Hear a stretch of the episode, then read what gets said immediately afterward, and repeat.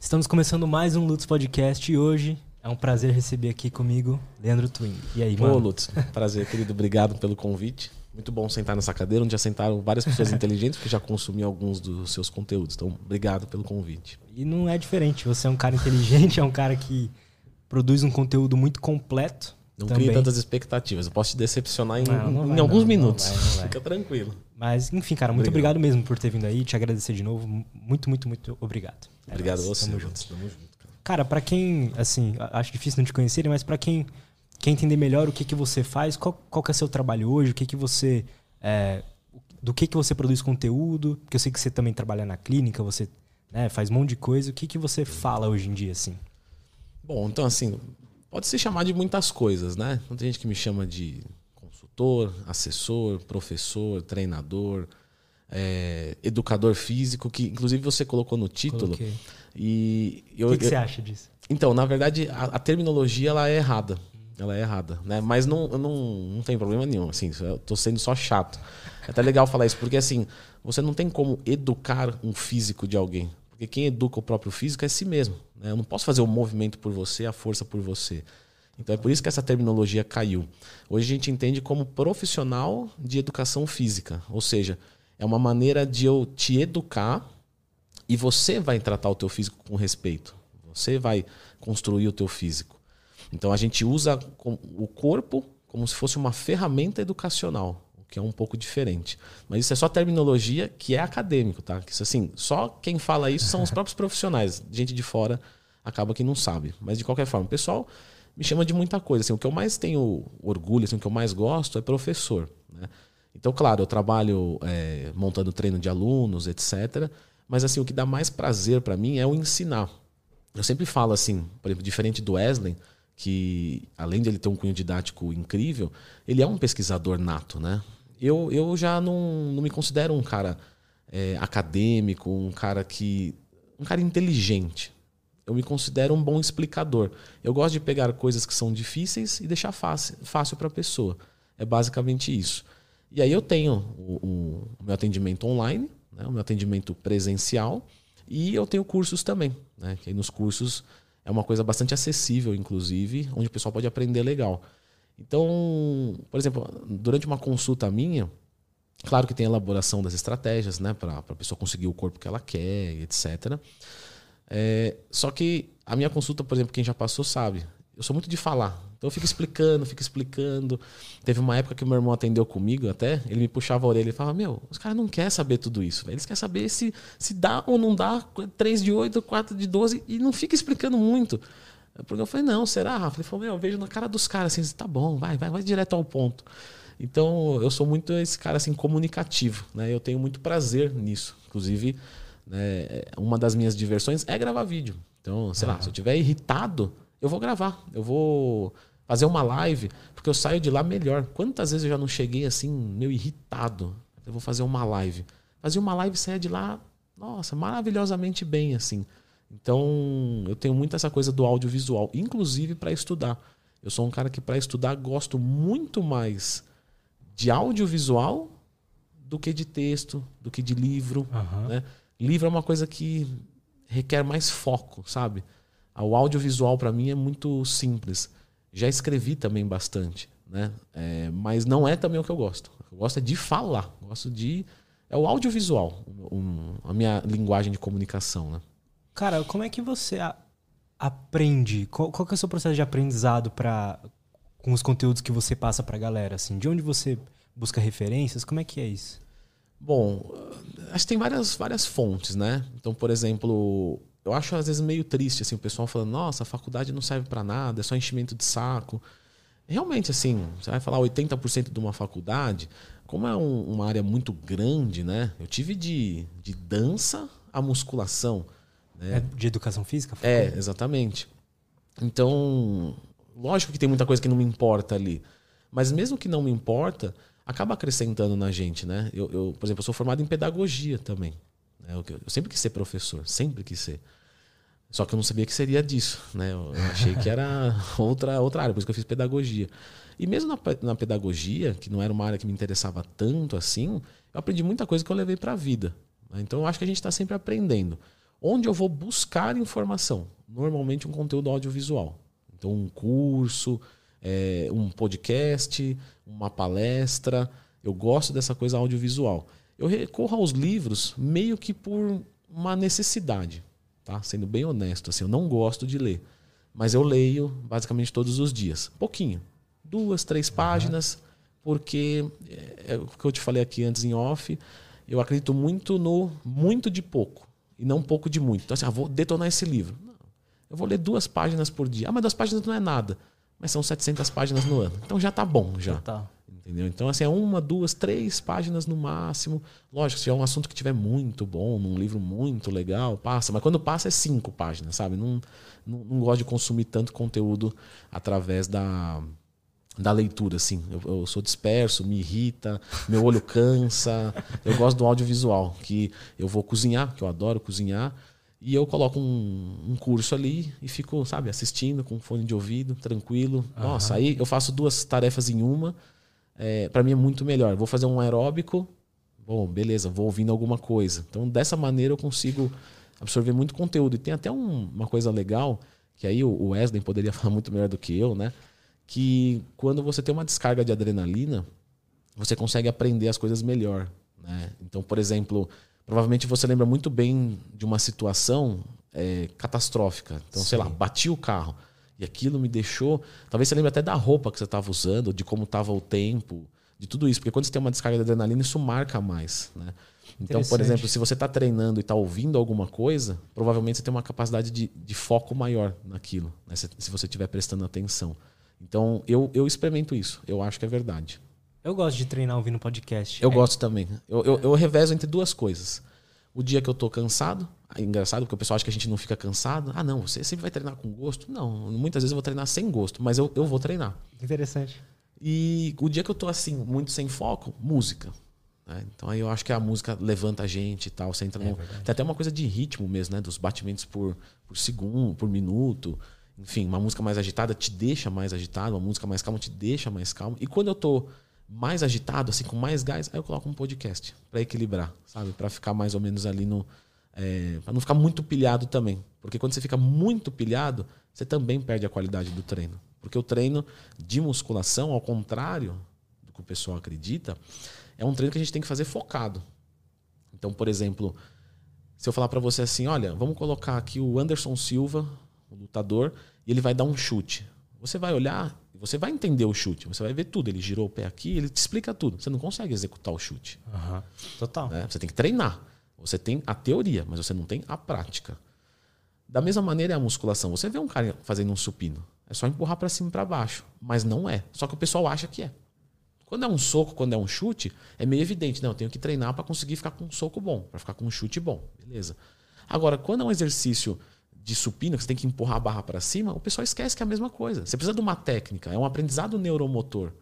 Quando você está lá tremendo fazendo supino, o que, que é isso? São regulações de impulsos elétricos. O corpo fala um pouquinho mais, um pouquinho menos, um pouquinho mais, um pouquinho menos. E aí, conforme você vai colocando né, essa, essa longevidade nessa execução, toda hora vai ficando. Depois vai ficando um movimento sempre sólido. Pá, pá, igual um fisiculturista faz. Você vê o iniciante na execução. Ele faz de um jeito que você fala, começou a fazer faz pouco tempo. Mas não é só empurrar e puxar? Não é só empurrar e puxar. Por isso que um iniciante usar um esteroide anabolizante, uma droga, não faz sentido nenhum. Porque ele não consegue nem levar o músculo até a falha. Acontece uma falha técnica antes. Você já viu isso provavelmente. O cara está empurrando a barra, sobe um lado e o outro não. Aí ele começa a ficar torto. Você já viu algum cara avançado fazer isso? Não, não. tem. Porque isso é um aprendizado neuromotor. Então, para que esse aprendizado aconteça, você tem que fazer. Isso é, é, igual estudar. É bunda na cadeira e fazer exercício várias e várias vezes. Por isso que a gente tem metodologia específica para iniciante, onde a gente faz os exercícios com mais volume, com mais frequência, para ele, ele ter um aprendizado neuromotor mais rápido. Então, você copia o treino avançado, você atrasa. E, e, nesse caso, assim, que o cara tá meio torto, assim, pode não ser algo só da, da carga que ele tá tentando levantar. Não, não é. Não é. Mesmo que ele fizesse só com a barra, aconteceria a mesma coisa. Porque é, é um, uma regulação de impulsos elétricos. Então o corpo manda informação, né, a base de eletricidade mesmo, e aí ele executa o movimento ou não. Se o cérebro não sabe o quanto mandar, não tem como o movimento sair certo. Não tem como ele é, é, exigir daquela musculatura específica. Ele começa a usar coisas acessórias, é por isso que ele começa a tremer. Então não adianta. Por exemplo, um treino de iniciante, a melhor coisa do mundo é o quê?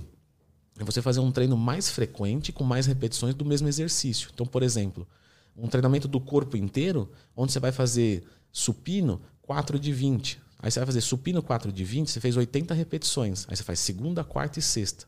8, 16, 24. Você fez 240 repetições de supino. O iniciante, ele olha e fala: ah, não, você não vou crescer, eu vou copiar o treino lá do fisiculturista X. Aí o fisiculturista X faz peito uma vez por semana. Aí ele faz lá quatro exercícios, quatro séries. Então a gente está falando de 16 séries. Ah, 16 de, de 10. Deu 160 repetições na semana. O outro fez 240 repetições na semana. Quem vai ter um aprendizado neuromotor mais rápido? Quem fez mais repetição. Hum. Aí você copia o treino e você piora o resultado. Porque em curto prazo parece sedutor. Vou fazer quatro exercícios de peito uma vez por semana. Mas se você faz um treinamento dia sim, dia não, full body do seu corpo inteiro, você faz supino quatro vezes por semana. Você faz muito mais repetição. Aí você aprende muito mais rápido, o teu organismo aprende mais rápido. Aí quando você entra num treino desse, aí beleza, aí faz sentido. Por isso que o atleta avançado, ele faz peito, por exemplo, uma vez por semana. E o iniciante faz três. Porque ele tem que aprender neuromotoramente o movimento. E se ele não aprende, ele não consegue danificar o peito, danificar no bom sentido, para justificar uma semana de descanso. Então por isso que ele atrasa tudo. Ele faz um treino onde dois dias ele já estaria bom, porque ele não consegue. Só que ele faz peito uma vez por semana, ou seja, atrasa tudo. Então não adianta. O melhor treino para o iniciante é uma ciência, é aquilo. Você, tem, você fugiu daquilo, não vai dar certo. Mas o pessoal às vezes né, fala, ah, esse é um treino muito fraquinho e tal. Não é fraquinho, é uma coisa estratégica. Esse aprendizado neuromotor, ele é algo automático do corpo ou a gente tem que ter consciência de alguma coisa ali na hora? É, quanto mais focado você for, mais rápido você vai aprender. É a mesma coisa de eu falar, olha, vamos executar aqui o chute do Neymar. Você olha um vídeo e uma coisa é você fazer sem prestar atenção e a outra é, não, deixa eu olhar bem o que, que o Neymar está fazendo ali. Nossa, ele gira bem ali e tal. Alguém vem e te fala, você se percebe. É igual dirigir. Né? Quando você começa a dirigir, você está pensando. Você fala embreagem, primeira, vai ligando a embreagem, vai acelerar. Depois, você faz falando no celular e comendo aqui ao mesmo tempo. Né? É uma coisa que, que vira totalmente automática. Então, para que o treino vire automático, você tem que se focar também naquilo. Quanto mais você se focar, melhor. Falam muito assim, três meses de adaptação. Mas é uma coisa generalista. Porque tem gente que com um mês de adaptação, um, um, um cara que tem mais o dom mesmo, tem aquele, aquele feeling motor maior, e é mais focado, ele passa muito mais rápido pelo treino de adaptação. Como outras pessoas, pode demorar mais do que isso. Tem gente, não tem gente que é mais descoordenada?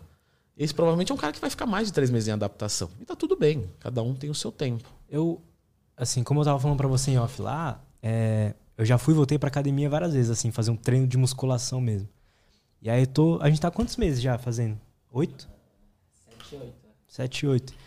E só agora eu tô começando a perceber assim, o que é uma falha mesmo.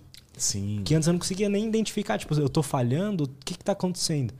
E fora que também era todo torto, agora eu já vejo um pouco melhor. É, a gente é. tem quatro tipos de falha, né? Normalmente quando o pessoal fala dos tipos de falha, sempre falam de três, esquecem de uma. Hum. Então você tem a falha concêntrica, excêntrica, isométrica e técnica. Falha concêntrica, tô aqui fazendo um exercício de rosca, tá. aí eu Tô fazendo, vem para cima, eu falo, ah, acho que não vai dar. Eu faço meio movimento, um quarto de movimento, não sobe mais. Isso é uma falha concêntrica. A falha excêntrica, a fase excêntrica do movimento, é a descida. Então vamos supor que você chegou à sua falha concêntrica. Agora eu vou pegar essa barra, do jeito que você está cansado, e eu vou trazer a barra para cima, como seu treinador. Sua barra para cima, você segura só a descida. Vai chegar uma hora que vai despencar. Isso é uma falha excêntrica do movimento. Normalmente a gente não utiliza muito. É, é é, isso é muito, muito avançado para ser utilizado. E normalmente não é necessário. Depois eu posso fazer o quê? Ah, beleza, nós vamos fazer o seguinte: eu vou subir a barra só um pouquinho e você vai segurar ela aqui no meio, assim. Porque você teve a falha concêntrica, a falha excêntrica, e aí você vai para a falha isométrica. A isometria é quando as forças concêntricas e excêntricas se equilibram. Então você fica parado. Então eu fico parado aqui um pouquinho, seguro, seguro, seguro, seguro, seguro, chega uma hora que eu vou ceder. Isso é uma falha isométrica. A gente também não costuma utilizar tanto. Isso aumenta tanto é, um recrutamento do músculo que o tempo de descanso pode prolongar para o dobro. E às vezes Caramba. o custo-benefício não é tão interessante. E a gente tem a quarta falha, que é a falha técnica. Que se quando você é iniciante, você não consegue nem a concêntrica, nem a excêntrica, nem a isométrica. Você consegue a falha técnica. A falha técnica é o quê? É o cara que está fazendo supino, e aí daqui a pouco um lado sobe mais do que o outro, ele começa a se descoordenar, fica perigoso, para. Isso é uma falha técnica. A falha técnica ela acontece quando você não tem a técnica aprimorada. Na verdade, quando você não tem a prática da técnica. Porque a técnica você tem, é empurrar para cima e para baixo. Só que você não tem a prática da técnica. E a prática da técnica é só o tempo. Por isso que o iniciante ele não consegue chegar na falha concêntrica, mesmo que ele queira. E é por isso que, por exemplo, ele tomar um esteroide anabolizante não vai dar resultado, porque ele não exigiu da musculatura. Ele está treinando, por exemplo, a 80% do que o músculo dele pode. Ou seja, se ele só aumentar esses 20% de recrutamento, ele já cresceria mais. Ou seja, o esteroide, para quando você já está trabalhando no 100%, você quer trabalhar no 110%. Então não faz sentido nenhum. Então isso vem com o tempo, não, não adianta. Técnica é uma coisa, prática é outra. A técnica eu posso ler um livro e falar, ah, beleza, uma técnica de um, de um, de um, sei lá, de uma trombada de rugby. Isso aí eu vou ter que treinar para eu conseguir executar isso. Essa isso que você falou da galera tomando esteroide e não e não tá ainda na hora de tomar. É comum isso acontecer? Muito, muito, muito, muito. Na verdade, assim, sendo bem honesto, do público geral, 90% que toma não era para tomar. Entendeu? Por que isso? Não tem capacidade de treino. É, o esteroide ele, ele, ele começou a ser visto como um facilitador de resultados. As pessoas querem tomar esteroide para ficar mais fácil os resultados. Não é isso o esteroide. é para você conseguir treinar mais, para ficar mais difícil. Você entende? Então, por exemplo, você antigamente via um fisiculturista na academia treinando e você olhava e falava: eu não, eu não posso tomar esteroide, porque eu não consigo fazer o que ele faz. Sabe? Hoje é o contrário. Hoje o pessoal quer tomar para facilitar o resultado. Não, a vida de quem usa esteroide é mais difícil e não mais fácil. Porque ela tem que treinar mais pesado, ela tem que se alimentar melhor e ela tem colaterais na saúde que ela tem que controlar. Quem é que vai controlar melhor colaterais de saúde? Quem tem um excelente treino, uma excelente dieta ou não? Entende? A gente vê muito isso assim. E tá tudo bem, tá? Eu só estou comentando, porque às vezes parece coisa de cara ressentido. Não é isso. Mas, por exemplo, a gente vê às vezes pessoas de fora falando: nossa, esse aí vai morrer com, com 50 anos, desse tamanho, tomando tudo isso. Só que, na verdade, a saúde dele é melhor do que o cara que está lá pequenininho e às vezes está tomando a mesma dose que ele, só que o condicionamento desse cara é muito forte. Entendeu? Quem tem um colesterol melhor? Quem cuida mais da sua saúde. Quem é, treina melhor. Quem faz mais exercício. Quem come melhor. Então o atleta tem sim um agente agressor, ele não está no auge da saúde dele. Claro que não. Mas às vezes ele está com a saúde melhor do que aquele cara que toma esteroide e vai beber cerveja no final de semana. Uhum. Só que fisicamente ele aparenta né, muito mais musculatura. E isso dá uma, uma sensação de que ele está tomando uma dose maior. E não necessariamente. Eu já atendi vários caras lá no consultório que estão tomando doses maiores do que de atletas profissionais. Entendeu? E o físico nem parece que treina. O cara é menor do que eu. E eu não sou atleta. Eu não sou grande. Né? Comparado com o atleta, eu não sou. E o cara toma mais do que o atleta. Só, e aí ele acha que o atleta toma muito mais do que ele. Então ele fala: bom, se eu tomo isso, o cara tem três vezes o meu tamanho, deve tomar três vezes isso, então ele vai morrer. Só que ele toma, o cara, o atleta está tomando menos.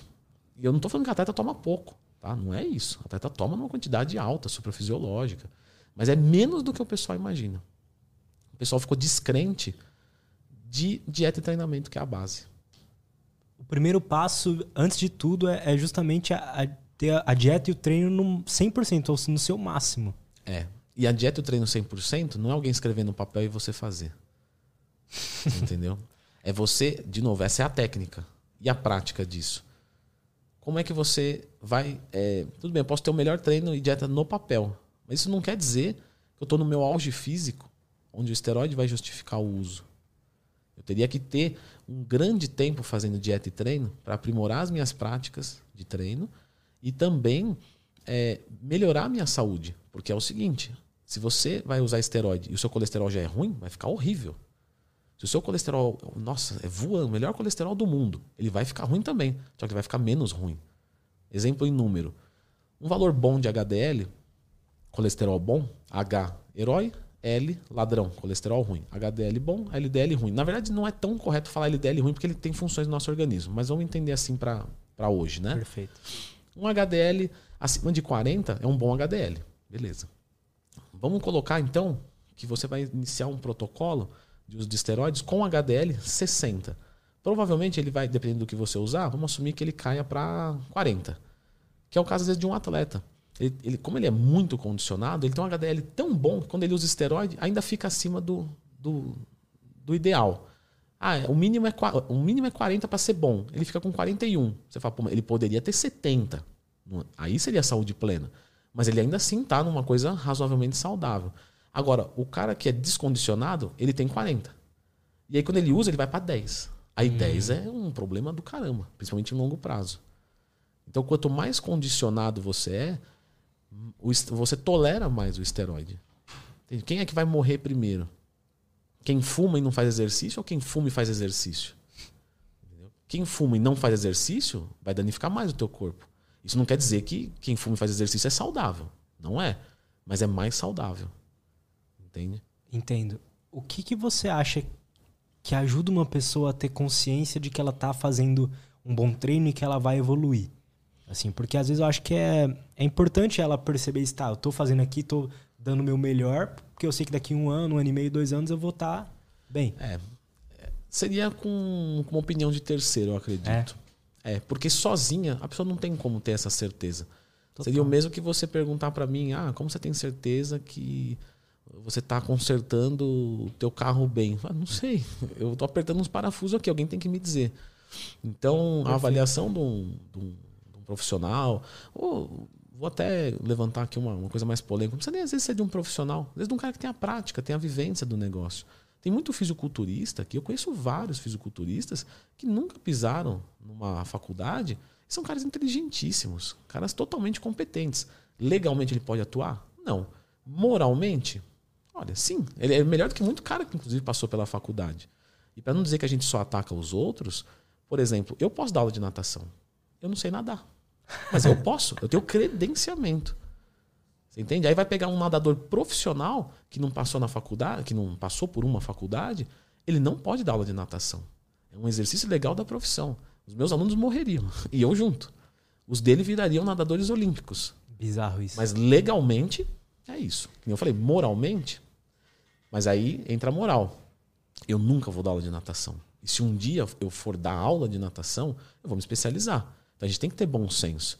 Na faculdade, ela, ela te habilita a fazer muitas coisas, mas não te capacita a fazer muitas coisas. E aí você tem que pegar uma daquelas coisas, ou duas, porque se escolher muitas também você não vai ser bom em nada, focar naquilo.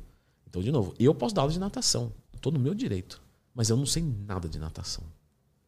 Cara, é, eu acho isso bizarro, assim. Eu acho eu, que. Eu, eu não gosto disso. É, eu acho meio bizarro isso. Mas, cara, o que, que você acha, então, que. Qual tipo de profissional a pessoa tem que ir atrás primeiro? Porque tem o nutricionista, tem o nutrólogo, tem o educador físico, que esse nome tá errado, mas enfim. É. Tem, enfim, vários tipos de pessoas que a gente pode ir atrás. Personal trainer, sei lá. Qual que é o. Qual que é o passo a passo de alguém que quer treinar do jeito certo, quer é, melhorar a sua saúde? Bom, primeiro, se você quer construir músculo, né? Se esse é o teu objetivo, o que vai mudar a tua vida é o treino. Então você tem que procurar uma pessoa. Ah, mas e a dieta?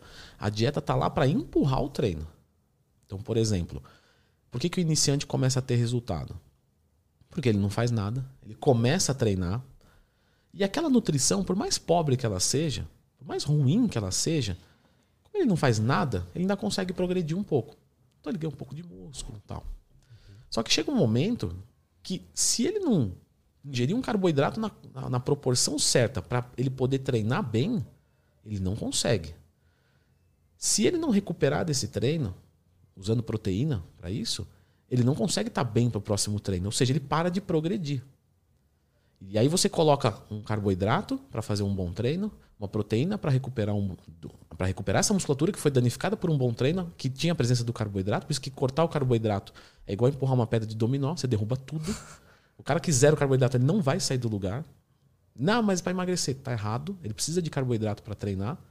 Quando ele treina bem, ele pode comer mais. Quem come mais, treina melhor ainda e assim sucessivamente. Então a nutrição vem para empurrar o treino. O treino está indo aqui e a nutrição está fazendo você cada vez treinar mais forte, melhor. Porque o que muda o teu corpo é o treino. Agora, então, vamos começar lá, um professor de educação física para começar. Agora, se fosse um emagrecimento, quero só um emagrecimento. Aí eu procuraria um nutricionista. Porque não importa o treino que eu fizer, se eu não tiver uma dieta em déficit calórico, eu não consigo emagrecer. Não é uma boa estratégia. Mas você consegue emagrecer tomando sorvete. Você consegue emagrecer comendo pizza todo dia. Ah, quantas calorias você gasta por dia? Duas mil? Se você comer 1.500 de sorvete só, você vai emagrecer. Não é uma boa estratégia. Né? Vai faltar proteína, vai faltar vitamina, mineral, fitoquímico, fibra, vai faltar tudo. Mas emagrecer você consegue. Ou seja, a chave do sucesso do emagrecimento é a dieta. Então, você está preocupadíssimo com o emagrecimento? Primeira coisa, procure um nutricionista. Estou preocupadíssimo em construir músculo. Procure um treinador. Só que vai chegar uma hora que, de novo, o treino, com o melhor treinador do mundo, vai chegar uma hora que ele vai travar, porque eu preciso da nutrição para subir o nível de treino. Da mesma maneira que uma hora vai estagnar esse emagrecimento, e se eu não tiver um exercício físico bem pensado, eu não vou conseguir é, perder mais peso. Porque a ideia de perder peso, ao contrário do que o pessoal imagina, não é comer menos do que você gasta, é gastar mais do que você come. Isso são coisas muito diferentes. Vamos colocar em termos numéricos: 1.500 calorias. Se eu comer 1.000 calorias, se eu gasto 1.500, eu vou emagrecer. Uhum. Beleza. Só que se eu gastar 500 calorias a mais e eu comer 1.500, são 500 de déficit também. Entende? Então aqui uhum. 1.500 sem fazer nada. Se eu treinar, eu vou para 2.000. Ou seja, se eu comer a 1.500, que é a minha basal, e gastar 500 a mais, eu vou emagrecer também. Só que quem que vai melhorar mais o seu físico? Quem come mil calorias ou quem come 1.500? 1.500. Quem vai ter o humor melhor? Quem come mil ou 1.500? Quem vai passar mais fome? O cara de mil ou de 1.500? De mil. De mil. Então você percebe que gastar mais do que você come é a chave do sucesso e não comer menos do que você gasta. Isso, isso quando você entende, aceita, é outra realidade. Quantas e quantas vezes aluno meu veio para mim e falou: Leandro, a minha dieta deve estar tá errada. Eu não estou conseguindo comer tudo que eu não estou conseguindo comer tudo o que foi passado e eu quero emagrecer. Só que como o cara está gastando a mais, ele perde essa noção. Ele fala: Meu, é muita comida, é muita coisa. É, é, eu lembro de um aluno que a, que a gente atendeu, eu e meu irmão. E ele falou assim: se não for com vocês, Mário é o nome dele se não for com vocês, eu vou eu vou fazer bariátrica. Eu falei, beleza, legal. Aí montamos lá as coisinhas para ele, tudo. Aí ele voltou depois de um mês e falou: Você encontrou alguma dificuldade? Ele falou: Ah, encontrei uma dificuldade. Qual? Era muita comida. Eu estava empurrando comida, empurrando comida. Só que a gente avisou ele, né? Falou: Ó, aparentemente vai parecer muita comida, mas você está em déficit calórico, você está comendo certo e eu quero que você gasta mais energia, gastar mais do que você come. Então, você que quer emagrecer, se você não conseguir comer toda essa comida, você guarda e come depois. Isso é muito louco falar para um cara que quer emagrecer. Só que ele deu o nosso voto de confiança que a gente precisava. Né? Ele teve fé. Com essa fé, ele empurrou comida e ele perdeu tipo 6, 7, 8 quilos num mês. E ele vinha pra gente estagnado, com o carboidrato zerado. Então você imagina que a gente aumentou o carboidrato dele, não vou lembrar né, números aqui, vamos colocar, colocamos 800 calorias a mais na dieta dele, e aí ele emagreceu mais ainda, porque ele estava travado. Por quê? Porque com o carboidrato zerado, ele pode uma hora para academia, mas o treino dele não gasta nada. Aí você coloca o carboidrato antes, o treino dele gasta 10 vezes mais energia. E aí na matemática fecha o déficit. Só que fecha o déficit, o cara não tem fome, fica de bom humor, tem boa energia para viver, tem bom humor. Aí beleza. Aí vira sustentável. Então isso é muito louco, assim. Uhum. É, é para quem tá com carboidrato muito zerado, estiver assistindo a gente, experimenta subir 500 calorias de, de, carboidrato, e 500 é bastante, é meio quilo de arroz. Come meio quilo de arroz três horas antes do seu treino e treina. O seu treino gasta cinco vezes mais energia. Porque o pessoal tem essa falsa ilusão. Por exemplo, você pesa quanto, Lutz? 70. 70. Eu peso 96. Quanto você pega num supino? 7,5 de cada lado no máximo. Tá, 15 quilos, vamos colocar. Eu pego 60, 70. Porque eu tenho muito mais tempo de treino. Ok. Se, se nós dois fizermos o mesmo treino, Você vai fazer quatro exercícios de peito, eu vou fazer quatro. Você vai fazer quatro séries, eu vou fazer quatro. Você vai fazer dez repetições, eu vou fazer dez repetições. Você vai levar essas dez repetições até a falha e eu também. Aparentemente, a gente fez o mesmo treino. Só que você levantou 15, eu levantei 60. Quem gastou mais calorias? Não sei. Eu. Porque eu levantei muito mais peso. Verdade. Para levantar, para fazer essa, para tirar da inércia 60 quilos, eu gasto mais energia. Não importa o que esteja acontecendo. Não importa. Total. Então, o seu treino vai gastar 300 calorias e o meu vai gastar 1.200. O mesmo treino. Só que assim, não é o mesmo treino. É a mesma sugestão, a mesma proposta de treino. Ou seja, o cara que ele é mais forte, ele gasta mais calorias em uma hora. Se você for fazer uma, uma corrida e eu for fazer uma corrida, eu gasto mais calorias do que você. Primeiro porque eu já sou mais pesado. Então, se você andar 7 ou andar 7, eu estou carregando mais massa. Se eu tiver um condicionamento aeróbico muito bom, e ao invés de 7 eu correr a 10, eu gasto mais. Porque nada vem do além. Se 60 quilos se moveu, isso veio de algum lugar. veio de energia de algum lugar. Então, quanto mais treinado a pessoa é, mais caloria ela gasta. E eu falei isso tudo por quê? Porque com o carboidrato zerado, você consegue gastar 200 calorias num treino. Com o carboidrato na, na tampa, às vezes você gasta 600. Isso faz toda a diferença. Só que existe esforço e percepção de esforço. Se eu zerar o teu carboidrato e você for treinar, eu perguntar para você de 0 a 10, quanto você acha que você se esforçou nesse treino? Você fala 11. Porque você saiu de lá, você já chegou cansado. Você uhum. saiu pior ainda. Beleza, aí eu te dou carboidrato, te dou uma dose de cafeína. Você faz um treino onde você levanta mais peso. Você levantava 10 quilos, agora você levantou 14, porque você tem carboidrato, você tem cafeína. Você termina o treino, termina o treino bem, às vezes fala, não, faria mais. De 0 a 10, quanto você se esforçou? Ah, uns 7, né? Ou ainda aguentava mais. Só que você treinou 40% mais. Às vezes você acha até que foi pior, né? Porque Isso, você porque você sai melhor. Né? Você sai melhor. Isso é muito comum. O aluno termina o treino e fala: olha, é, eu aguento ir mais ainda um pouco. Eu, eu, eu terminei o treino e me sobrou energia. Que bom, porque o contrário é não querer voltar na academia. Né? Então, quando o aluno termina o treino e ele quer voltar para a academia, é, é uma coisa boa. Só que ele acha que tem que sair de lá um bagaço. E não é assim. Por exemplo, um treinamento de bíceps é um músculo muito pequenininho, de uma articulação só. Você pode fazer um melhor treino de bíceps. Você não vai sair de lá com a língua para fora. Menos seja muito descondicionado. Mas você não vai. Agora, faz membro inferior. Né? Faz perna, sai lá, agacha, agacha. Você sai de lá, você não quer fazer mais nada no dia. Isso quer dizer que o treinamento de bíceps é um treinamento ruim? Não. É uma coisa localizada. O fisiculturista, e aí tem muita gente em casa que é fisiculturista, só não sobe no palco. Por quê? Porque está ali trabalhando o teu físico todo dia. O fisiculturista quer cansar o músculo. Ele quer, ele quer cansar uma coisa localizada. E se você ficar com os bíceps cansados, isso não te incomoda muito. Você é. sai de lá bem. Né? Só que foi um treino bom. Então, esforço e percepção de esforço são coisas muito diferentes. Muito diferentes. Isso é muito interessante, porque às vezes a gente tem a noção que a gente. Você tem que sair um bagaço. Nossa, tá é, errado. Que eu, nossa, treinei muito bem, hoje eu tô morto. pode ser que sim, pode, pode ser, ser, que, que não. Sim, é. Pode ser que sim, pode ser que não. Entendeu? Agora, a gente tem que analisar o treino, o resultado. Às vezes o pessoal pergunta para mim, aluno pergunta bastante, como é que eu sei que o treino tá bom. Para que, que é o seu treino? Ah, um treino de hipertrofia. Vem no CA hipertrofia. Porque se você sai de lá um bagaço, não quer dizer que vai haver hipertrofia. Se sai de lá dolorido, não quer dizer que vai haver hipertrofia. Entende? Entendo. E como, por exemplo, é melhor uma pessoa que tá gordinha ali, tá acima do peso, é melhor então ela, não sei, me corrija se eu estiver errado. Ela comer mais carbo mesmo assim para poder ter Isso. mais energia para treinar e aí gastar a energia que ela tá precisando e não abaixar as calorias. É isso, é isso. É, isso. é de novo, você gasta 1.500, beleza. Não pense em comer mil. Pense em gastar 2.000 e comer 1.500. Você vai progredir muito mais.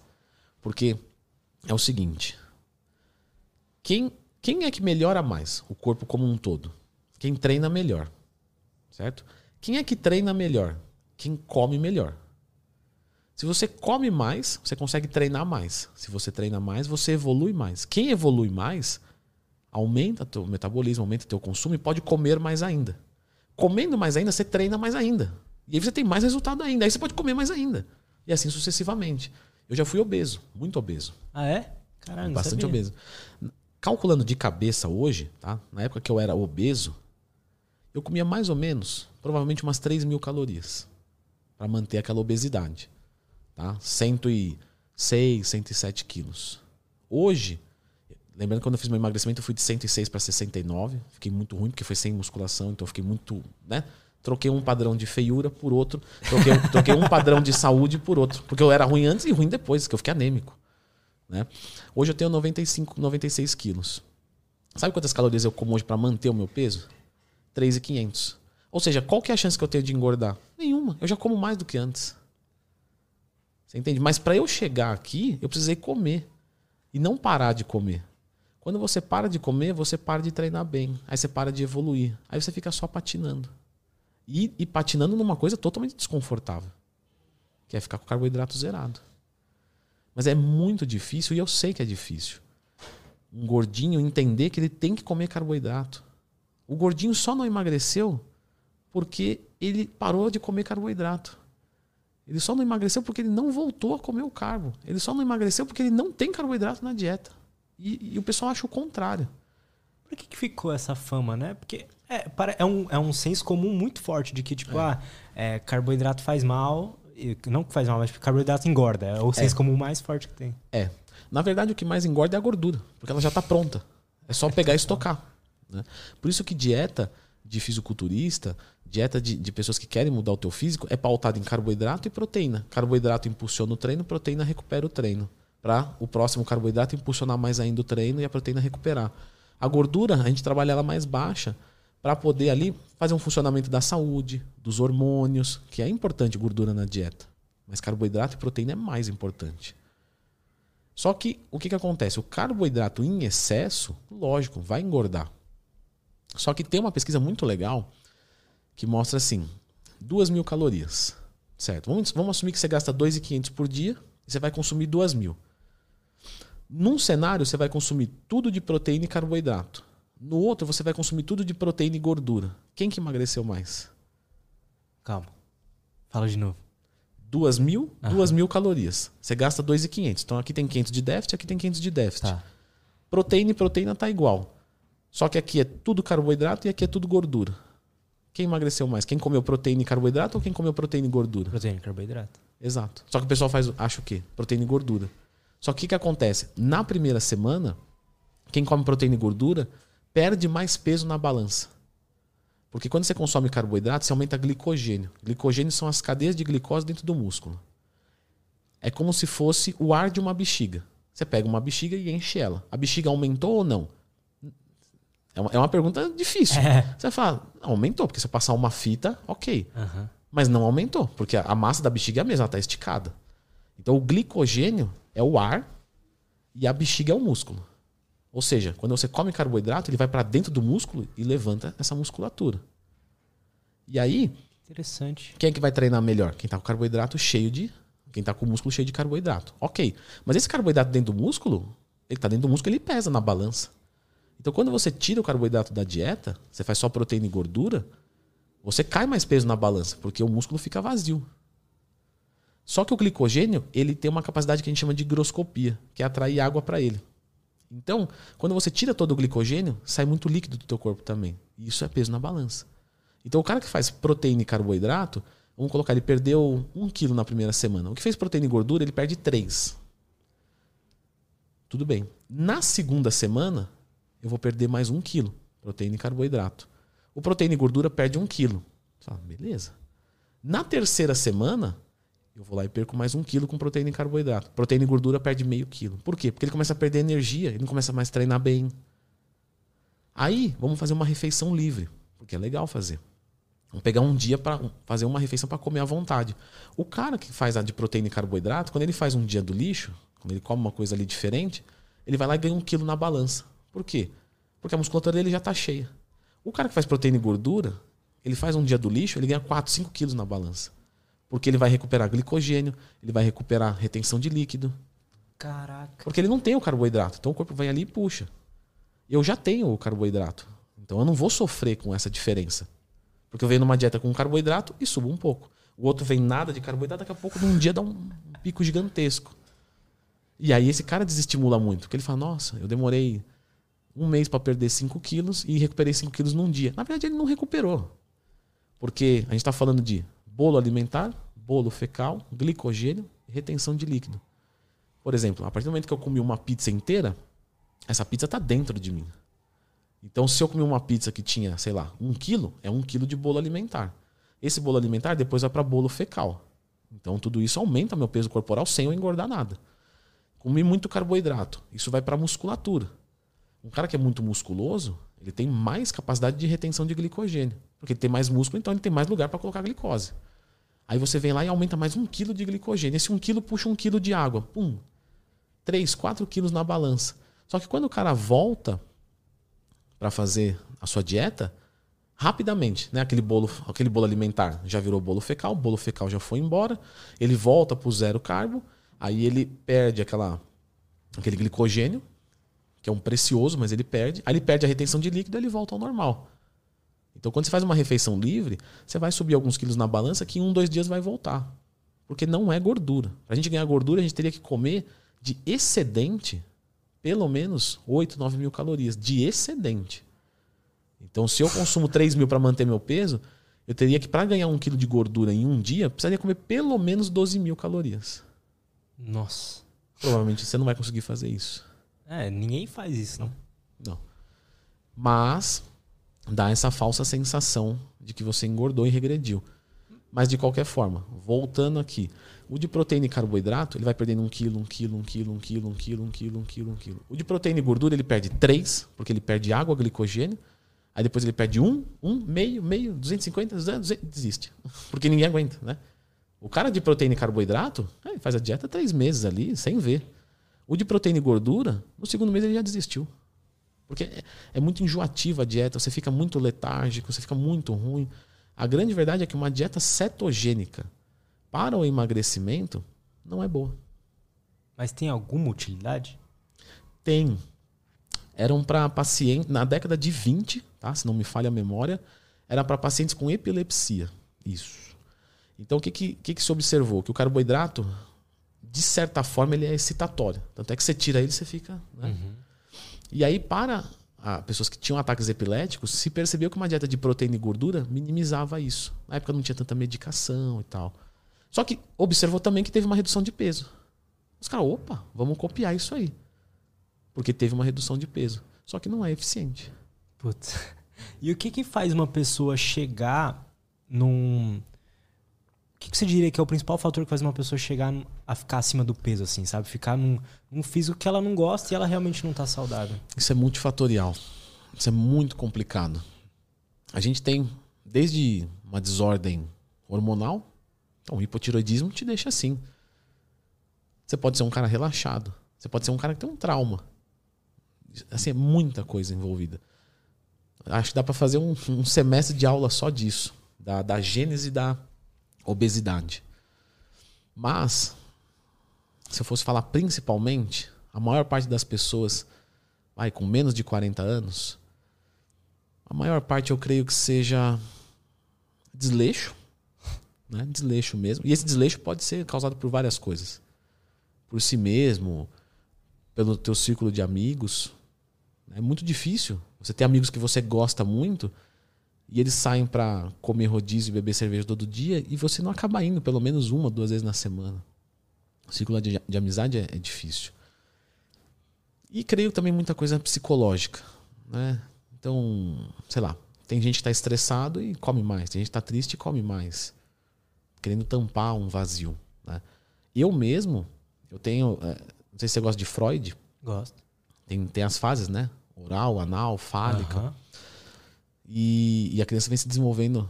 Né? Cada período da vida ela tem um, um, um foco maior. Eu tenho uma coisa da fase oral que provavelmente não é bem resolvida. Porque eu sou um cara que fui obeso, então eu comia muito. Eu roo unha. Eu fico o dedo na boca. Você entende? Eu tenho alguma coisa com a fase oral, mas é muito diferente eu ter esse problema, que ainda espero né, é, aprofundar mais e ver o quanto eu posso melhorar, mas eu ter esse problema consciente e inconsciente. Então, por exemplo, eu sei que eu tenho alguma coisa aí. A minha coisa é na boca. Então, por exemplo, se eu ficar estressado, eu não vou fumar, porque provavelmente eu vou gostar. Eu não vou beber, porque provavelmente eu vou gostar. Então você começa a se policiar. Porque com a comida eu já me ferrei. Hoje não mais, mas já me ferrei. Porque Roer você unha, eu começou a parei ter de roer unha. consciência disso, né? Você começou a ter consciência exato, disso. Exato. Entendeu? Então, assim, é, são coisas que são. que a gente tem que se conhecer. O meu irmão, ele me contou uma. Não sei se nem você vai ficar bravo se eu contar isso. Mas ele falou que quando ele era mais novo, ele. Meu irmão é psicólogo, né? E nutricionista também. O, o meu irmão, ele. Ele falou que prendia as fezes. Ele falou que tinha prazer nisso. Falou que ele sentia vontade de ir no banheiro, ele. Que, que se chama caráter anal retencionista, alguma coisa assim. E isso causa determinadas coisas depois na vida adulta. Por exemplo, ele tem Freud problema- fala sobre isso também, isso. né? Não, Fala. é ele, é dele, é dele, é dele. É do Freud. E, por exemplo, o meu irmão ele tem intestino preso até hoje. Lógico que por ser nutricionista, ele não sofre nada com isso. Ele consome um monte de fibra, água, e ele não tem problema nenhum. Mas ele já, eu, quando eu, eu cresci com ele, eu via ele indo no hospital de intestino preso. Ele ia pro hospital. Sabe, tomar um laxante, tomar, fazer uma lavagem, alguma coisa. Pra você ver que o intestino preso poderia ter uma origem emocional. Você acha que é muito ligado, assim, o físico com o mental, o bem-estar geral da nossa vida, eles é, tem muito a ver com essa conexão, com, essa, com essas duas coisas? Tem. Muito, muito, muito. Estarem muito. bem equilibradas? Muito. Eu atendi ontem um, um rapaz muito legal de TI. Muito legal. Nossa, a gente deu muita risada junto ontem. Muito legal. E, e ele começou a fazer dieta, começou a treinar, né? E eu fui fazendo algumas perguntas. Cara, tudo dele melhorou. Ele ganhou músculo, ele perdeu gordura, ele melhorou a libido, ele melhorou o humor, ele melhorou o sono. Tudo. Tudo. Você fala tudo.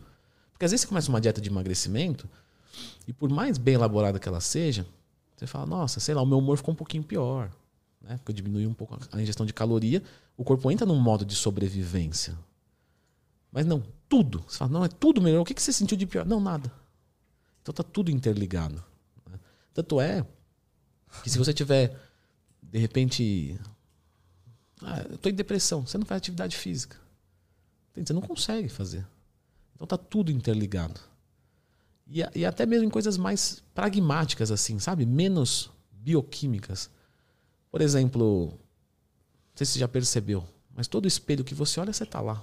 Todo lugar que você vai, você tá com você. Não importa para onde você viajar, a única pessoa que você tem certeza que vai estar lá é você. Ou seja, se você não gosta de você, você diminuiu muito a sua chance de ser feliz. Por isso que o físico, a- o aspecto físico, ele é importante sim. Porque o pessoal fala assim: ah, ah, o corpo é fútil, né? Esse negócio de músculo, de emagrecimento, isso é futilidade. Não é futilidade. Futilidade é se a vida for pautada só nisso. Tudo que me importa é o meu corpo. Isso é ruim. Agora, você se sentir bem com você mesmo é um puta de um conforto emocional. O espelho, você olha no espelho e fala: caramba, olha lá. Eu gosto do que eu vejo. É legal isso, né? Você é tipo, é igual- é igual quando você vê uma foto, você vê um cara com um corpo da hora, fala assim, nossa, eu gosto disso. Só que imagina fazer isso pra você, falando pra você. Isso. É ótimo. Exatamente. E a mesma coisa, pra, né? Talvez a. Ah, eu não consigo me imaginar nisso. Tá bom, mas aí você não pega uma roupa que você gosta, você olha e fala: caramba, olha como essa roupa é bonita, caiu bem em mim. De repente, quem gosta de carro, o cara tem um carro, entra no carro que tem prazer, ele olha e fala: nossa, olha, eu tenho prazer nesse carro. Ah, mas é futilidade porque é bem material? Não, é futilidade se for só isso. Eu sou melhor do que os outros porque eu tenho um carro melhor. Não. Agora, eu, eu vou me sentir um pouquinho melhor porque eu tenho uma coisa que eu me identifico. É isso. Futilidade é quando vira só aquilo. Aí vira superficial. Agora, beleza é importante sim. Você tem que se sentir belo. Cada um tem que se identificar da sua maneira. Eu me identifico nesse corpo. De repente outra pessoa olha e fala, feio. Tudo bem. Então não tenha pra você, mas é como eu me identifico.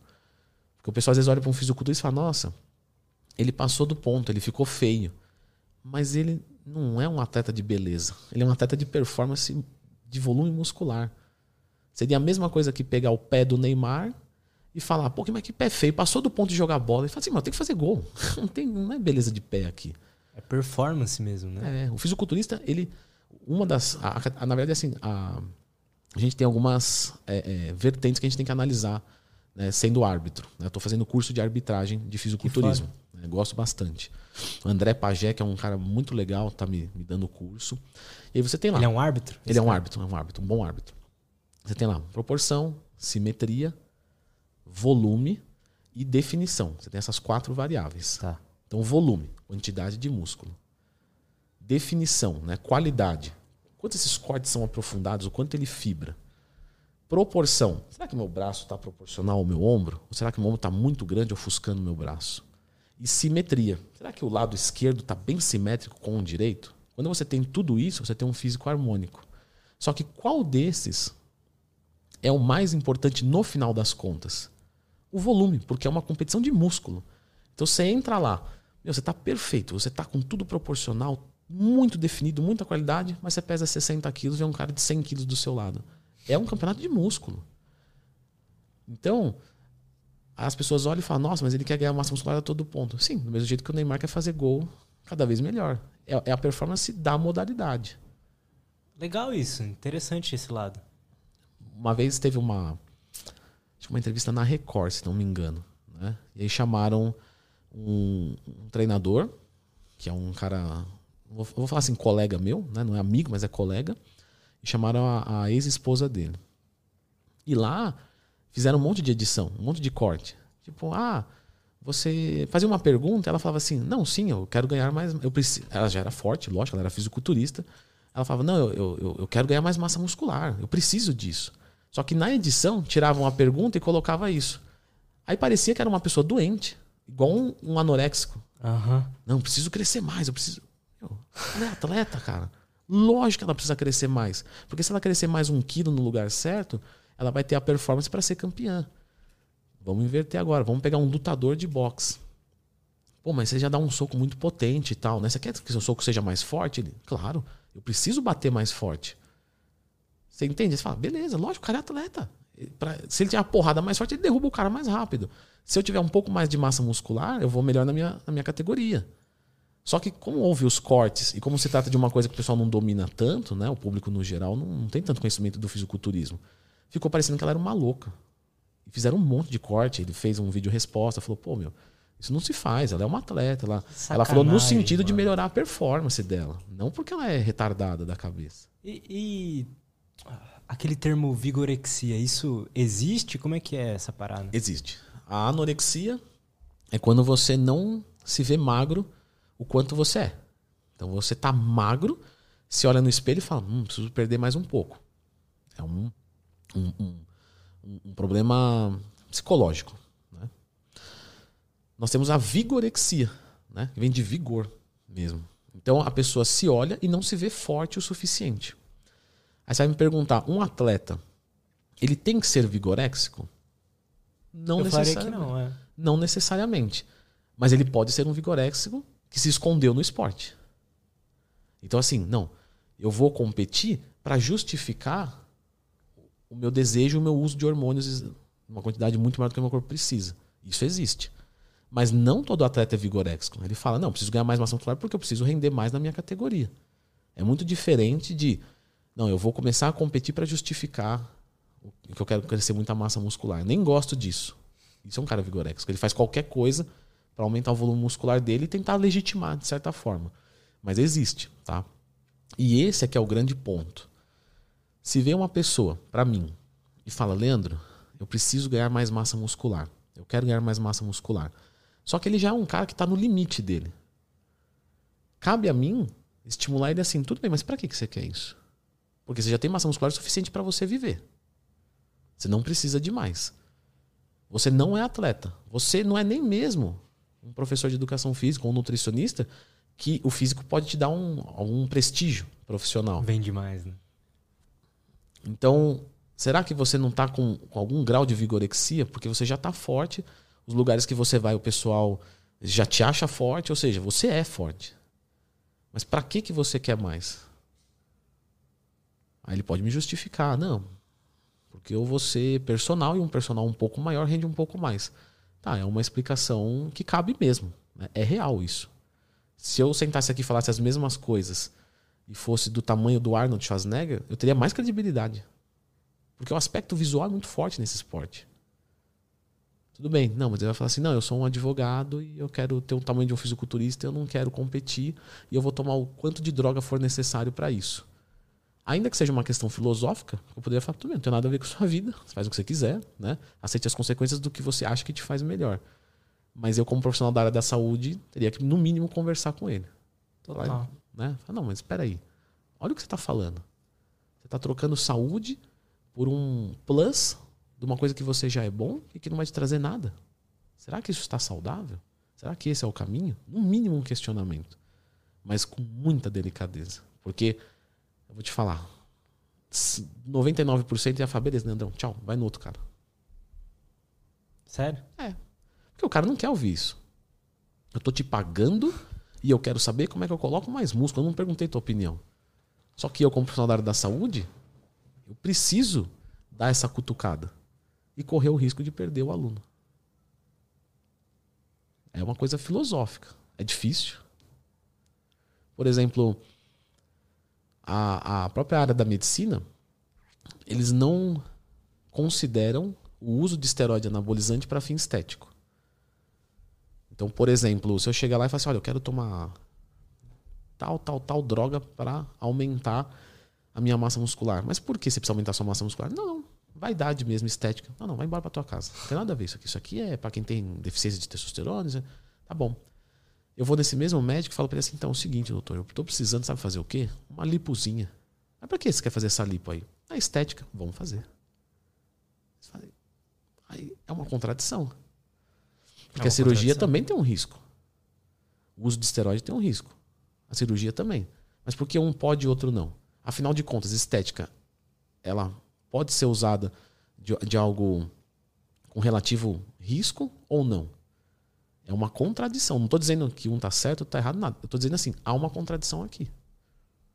Ou então vamos. Por que, que eu posso encher uma mulher de plástico?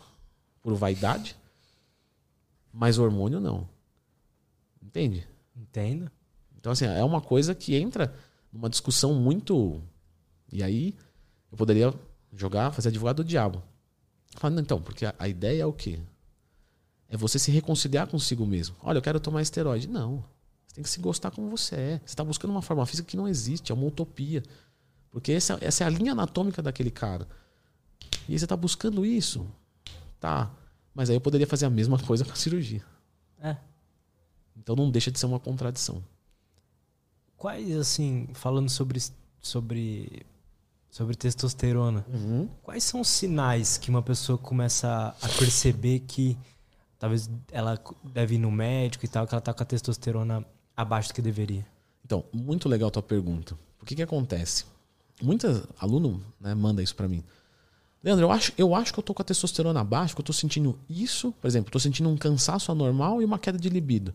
Tá bom, cansaço anormal pode ser falta de carbo, falta de sono, excesso de cachaça, é, queda de tireoide, é, estresse, pode ser um monte de coisa. É queda de libido? Também. Nervosismo faz queda de libido. Tem cara tomando hormônio, um monte de hormônio, que não consegue porque ficou nervoso. Como tem cara com a testosterona baixíssima que tá voando no, no sexo, ou pelo menos ele acha que está, mas ok, rende. rende. Total. Rende. Então, assim, ah, eu acho que eu tenho texto baixo. Tá bom. Sabe quanto custa um exame de testosterona? Não custa nem 100 reais. Você acha que você tá? Vai lá e tira um exame. É a melhor coisa. Não precisa, hoje não precisa mais de achismo.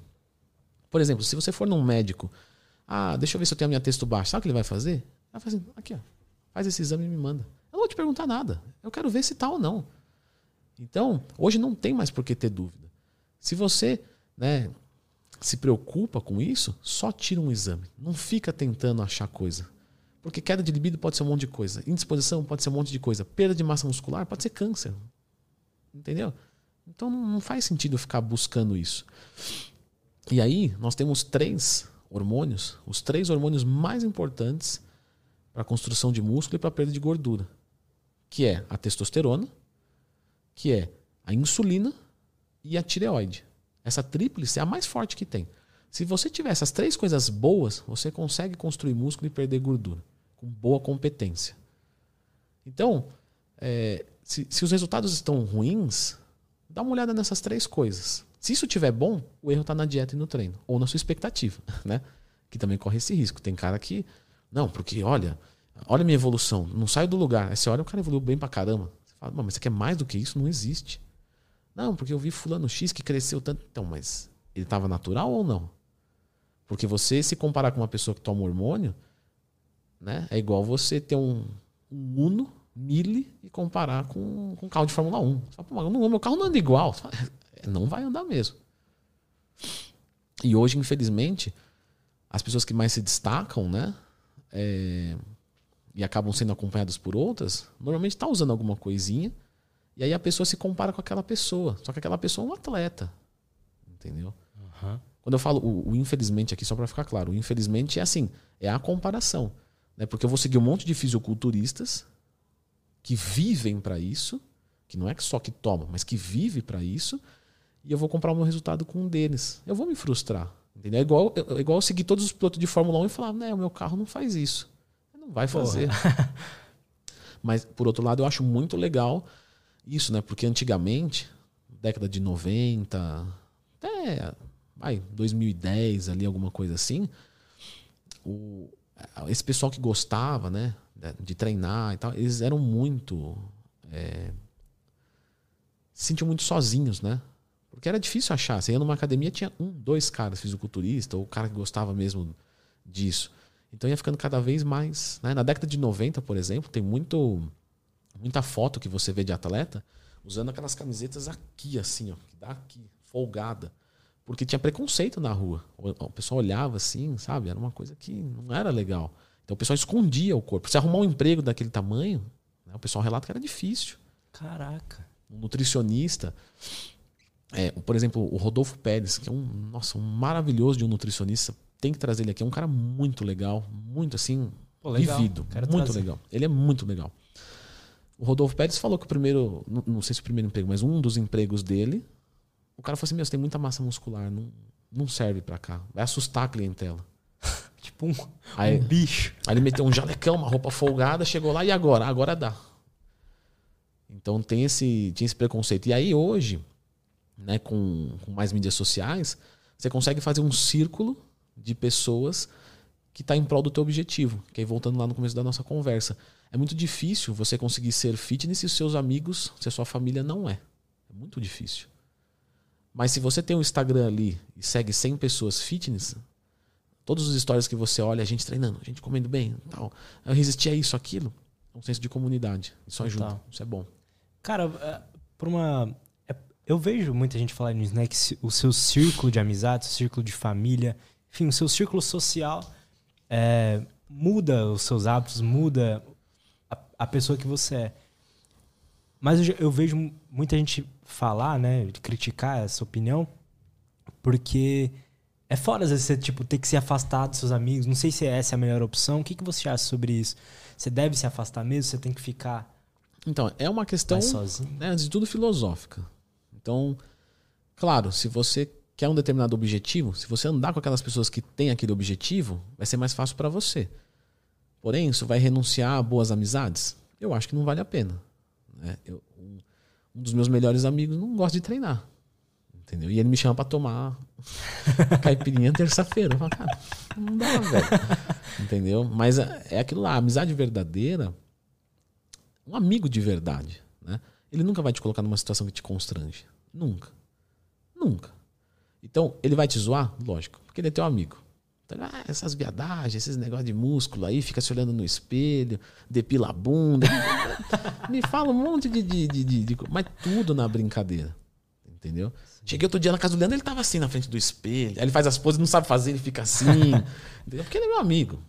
Né? Mas ele nunca vai falar assim, ô, oh, vamos aí, senão eu não vou deixar de ser seu amigo. Entendeu? Da mesma maneira que eu não vou falar pra ele assim, ô, oh, meu, treina aí, faz dieta, senão quero mais. Então eu acho que, que a amizade verdadeira é assim. Perfeito. É, é um respeito muito grande. Então, se você tem amigos que são verdadeiros, né, eles, eu acredito nisso. Eles vão te zoar, mas no final das contas não vai mudar nada isso. Porque, sabe, vamos supor, teve um. Acho que faz talvez uns dois, três meses, não sei.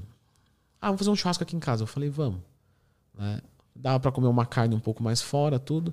Ele foi beber e eu fui tomar Guaraná zero. E tá tudo bem. Você entendeu? Não tem problema nenhum. Lógico que ele me zoou, eu zoei ele. Falei, pô, mas por isso tá barrigudo. e a gente no final se abraçou e tá tudo certo. Entende? Então, assim, as pessoas que são seus amigos de verdade, elas vão te respeitar, elas vão te apoiar e elas vão te zoar. Pô, só, que quando, só que quando você engaja com pessoas de acordo com o seu objetivo, é muito mais fácil, porque você não tem esse convite. É tipo assim, ó, vamos correr hoje. Ao invés de vamos fazer um churrasco hoje, tomar uma capinha, vamos correr hoje. Vamos dar um, faz tempo que nós, a gente não dá um treino junto, hein? Vamos dar um treino junto? Vamos. É mais fácil, não tem jeito. Mas aí você que escolhe. Por exemplo, quando eu atendo casal e, e esse casal começa a treinar e fazer dieta junto, cara, é muito forte isso. Principalmente aquele casal que é muito amigo. Sabe aquele uhum. casal que é muito amigo? E aí eles estão muito tempo juntos e tal. Eles se focam de uma maneira que é absurda. Porque um levanta o outro, um puxa o outro. E às vezes até sem saber. Eu lembro de uma vez, no meu outro casamento, que eu tava indo pra academia, eu tava muito cansado, mas assim, muito sem vontade de ir. E eu tava indo por ela. Porque a gente ia junto. Ela falou: Vamos treinar? Eu falei: Vamos. Coloquei no meio do caminho, ela falou assim: Meu, nossa, eu tô destruída, assim, eu tô indo por você. Sem saber, um levantou o outro. Porque se a gente conversasse antes, ninguém ia. É. Vamos descansar hoje? Vamos. Eu não falei nada, ela não falou nada. Eu falei, cara, eu vou te falar a mesma coisa. Eu também. Tá, mas a gente já tá aqui, né? A gente já tava no meio do caminho. 15 minutos de caminhada para chegar na academia, já tava em 8 minutos. Falei, não, vamos voltar agora, pelo amor de Deus. E às vezes você vai lá cansado e dá o melhor treino da sua vida. Porque isso acontece. Né? Agora, se você não vai, você não dá treino nenhum. É, é, legal também falar isso, porque às vezes o pessoal tem uma, uma, uma falsa uma falsa expectativa da vida de treino. Por exemplo, ele acha que aquele cara que é muito forte, ele, nossa, todo dia ele vai com tesão, todo dia ele vai com vontade, nossa, ele adora isso. E é verdade, ele adora isso. Só que ele não vai todo dia com vontade. Porque tem que prestar muita atenção nisso, muita atenção. Treinar é um compromisso, não é um lazer. A atividade física é um compromisso antes de tudo. E ela também pode ser um lazer. Mas se ela não for um lazer, antes de tudo, ela é um compromisso. Por exemplo, você conhece alguém, talvez você seja essa pessoa. Sei lá, você saiu, bebeu, chegou seis da manhã em casa. Oito da manhã você tinha que ir no trabalho. O que, que o cara faz? Ele bebe uma jarra de café, toma um banho gelado, põe a roupa, sabe? Fecha a cara e fala: Tu trabalhar, velho. Dane-se. Vai lá, fica o dia inteiro morrendo e trabalha. É o compromisso. É o compromisso. Por quê? Porque se eu não for lá, eu vou ser demitido. Se eu for demitido, eu não vou ter salário. Se eu não tiver salário, meu filho passa fome. É o compromisso.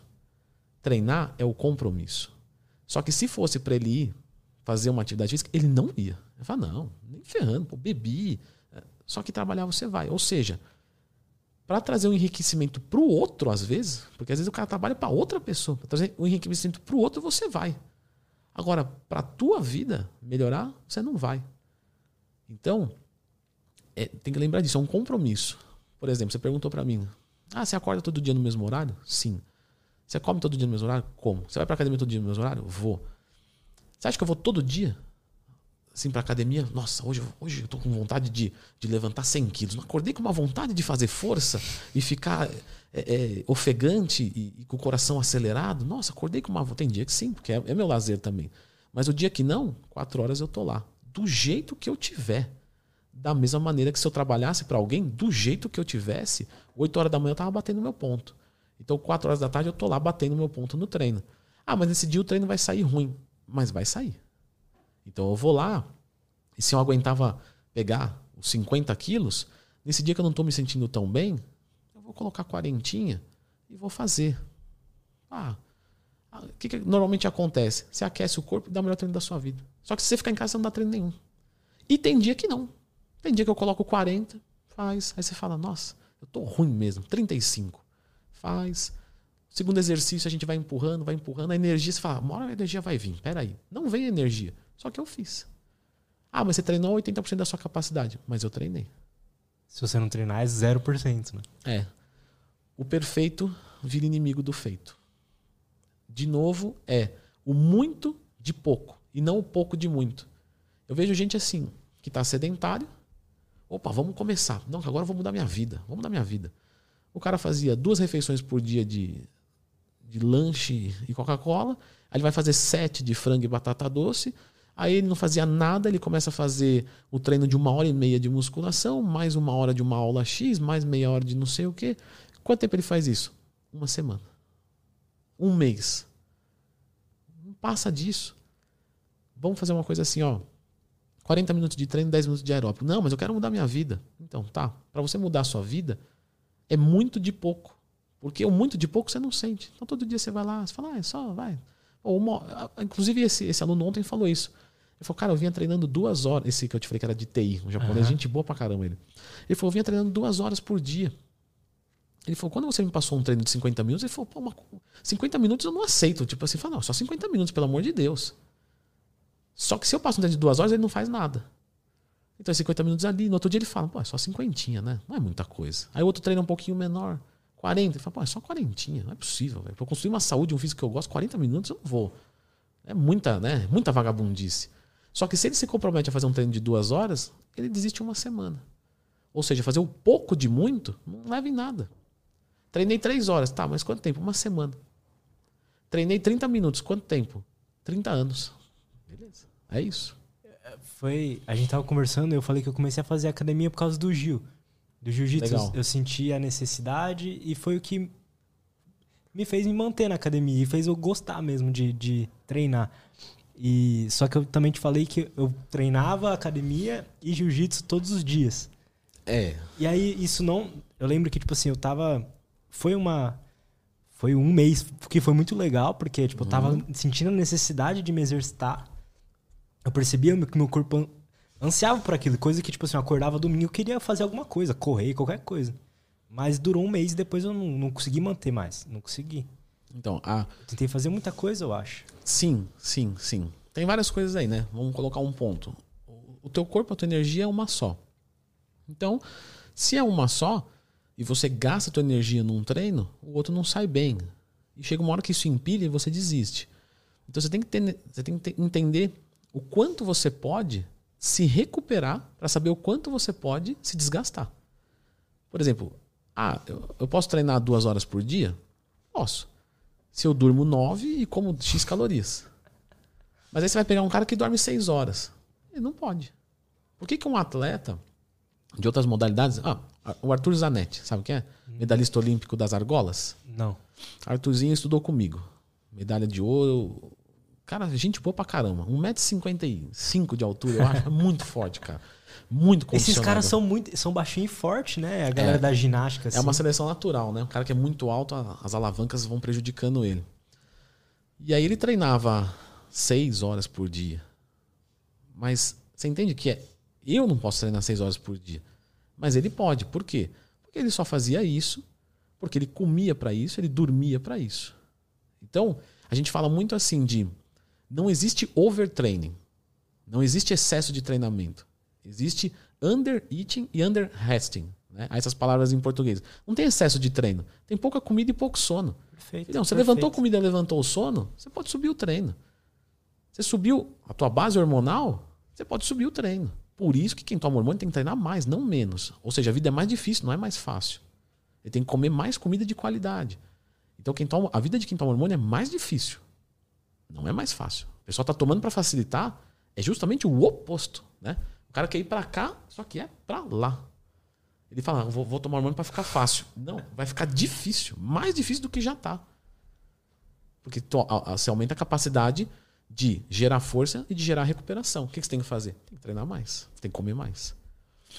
Eu... De, de qualquer forma, completando, né? Então, no teu caso, você talvez conseguiria. Mas se você Total. vivesse mais para isso. Total. Como você tem que fazer podcast, você tem que não sei o quê, você dorme, às vezes não dorme bem. Então você não consegue. Então é melhor baixar o nível de treino. E eu acho que eu só consegui aguentar fazer os dois assim porque eu tava comendo muito essa época. Também eu tinha visto um vídeo seu do dos falsos magros, que eu uhum. sou um. E e aí eu montei, de acordo com as contas que você passa lá, montei tipo uma dietinha e tava comendo muito. Né? Muito carbo também. E foi, foi aquilo que você falou. Comecei a comer muito, comecei a ficar mais bonito o meu físico, comendo muito. E, e eu tinha muita energia, assim, eu, eu, eu sentia necessidade de treinar. O, o, o, o, fisiculturista, ele é, né, talvez se alguém souber, mas eu já falei isso várias vezes publicamente. É a minha área, eu estou nisso há 14 anos e nunca teve uma resposta diferente disso. Mas o fisiculturista é o único cara, é o único atleta que ele treina mais e come menos para se preparar para uma competição. Por que que acontece? Durante o ano tem dois períodos, né? O off-season e o pré-contest, que a gente pode chamar de bulk e de cut. No bulk, ele vai comer muita caloria e treinar muito pesado para poder construir musculatura, mesmo que ele ganhe gordura. Nesse período, o corpo dele não fica bonito. Porque ele olha assim, ele é um cara, aquele cara forte, mas ele tá com barriga, ele tá, sabe? Lógico que é um físico ainda muito legal, muito diferenciado, mas é um. Você fala, meu, mas não é isso. Não é isso. Quando ele vem chegando perto de competir, ele diminui um pouco o seu volume de treino, só que ele aumenta muito o aeróbico para poder queimar essa gordura, manter a musculatura e chegar lá com a musculatura que ele conseguiu no período de off-season dele, do bulk, tirando a gordura que ele ganhou lá, nesse processo. Nesse momento, né, então assim, como que é a dieta? Ele vai fazer uma dieta hipercalórica. Então ele vai comer, vou chutar número aqui o pessoal conseguir imaginar, tá? Mas uhum. não vão fazer isso em casa. Nesse período ele treina uma hora por dia e come 5 mil calorias. No outro, ele começa a treinar, de repente, 50 minutos por dia, só que ele faz duas horas de aeróbico. Então ele tem três horas de atividade física, ou duas horas de atividade física, e em vez de comer 5 mil, ele come 2.500. Aí ele baixa para 2 mil, para 1.800.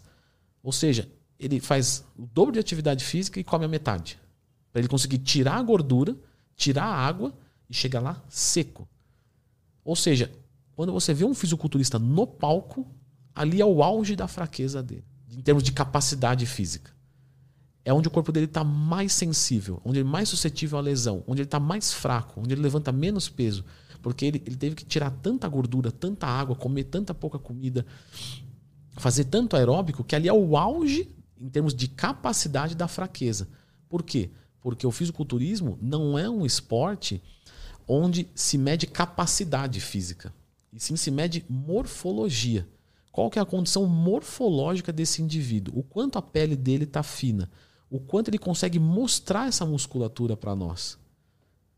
E ali é o auge da fraqueza dele. Só que é a altíssima performance da modalidade. Um atleta de fisiculturismo, quando você vê ele em off-season, onde ele está lá com 15% de gordura ao invés de 3%, é onde ele está mais forte. Onde ele consegue levantar mais carga, mais bem disposto.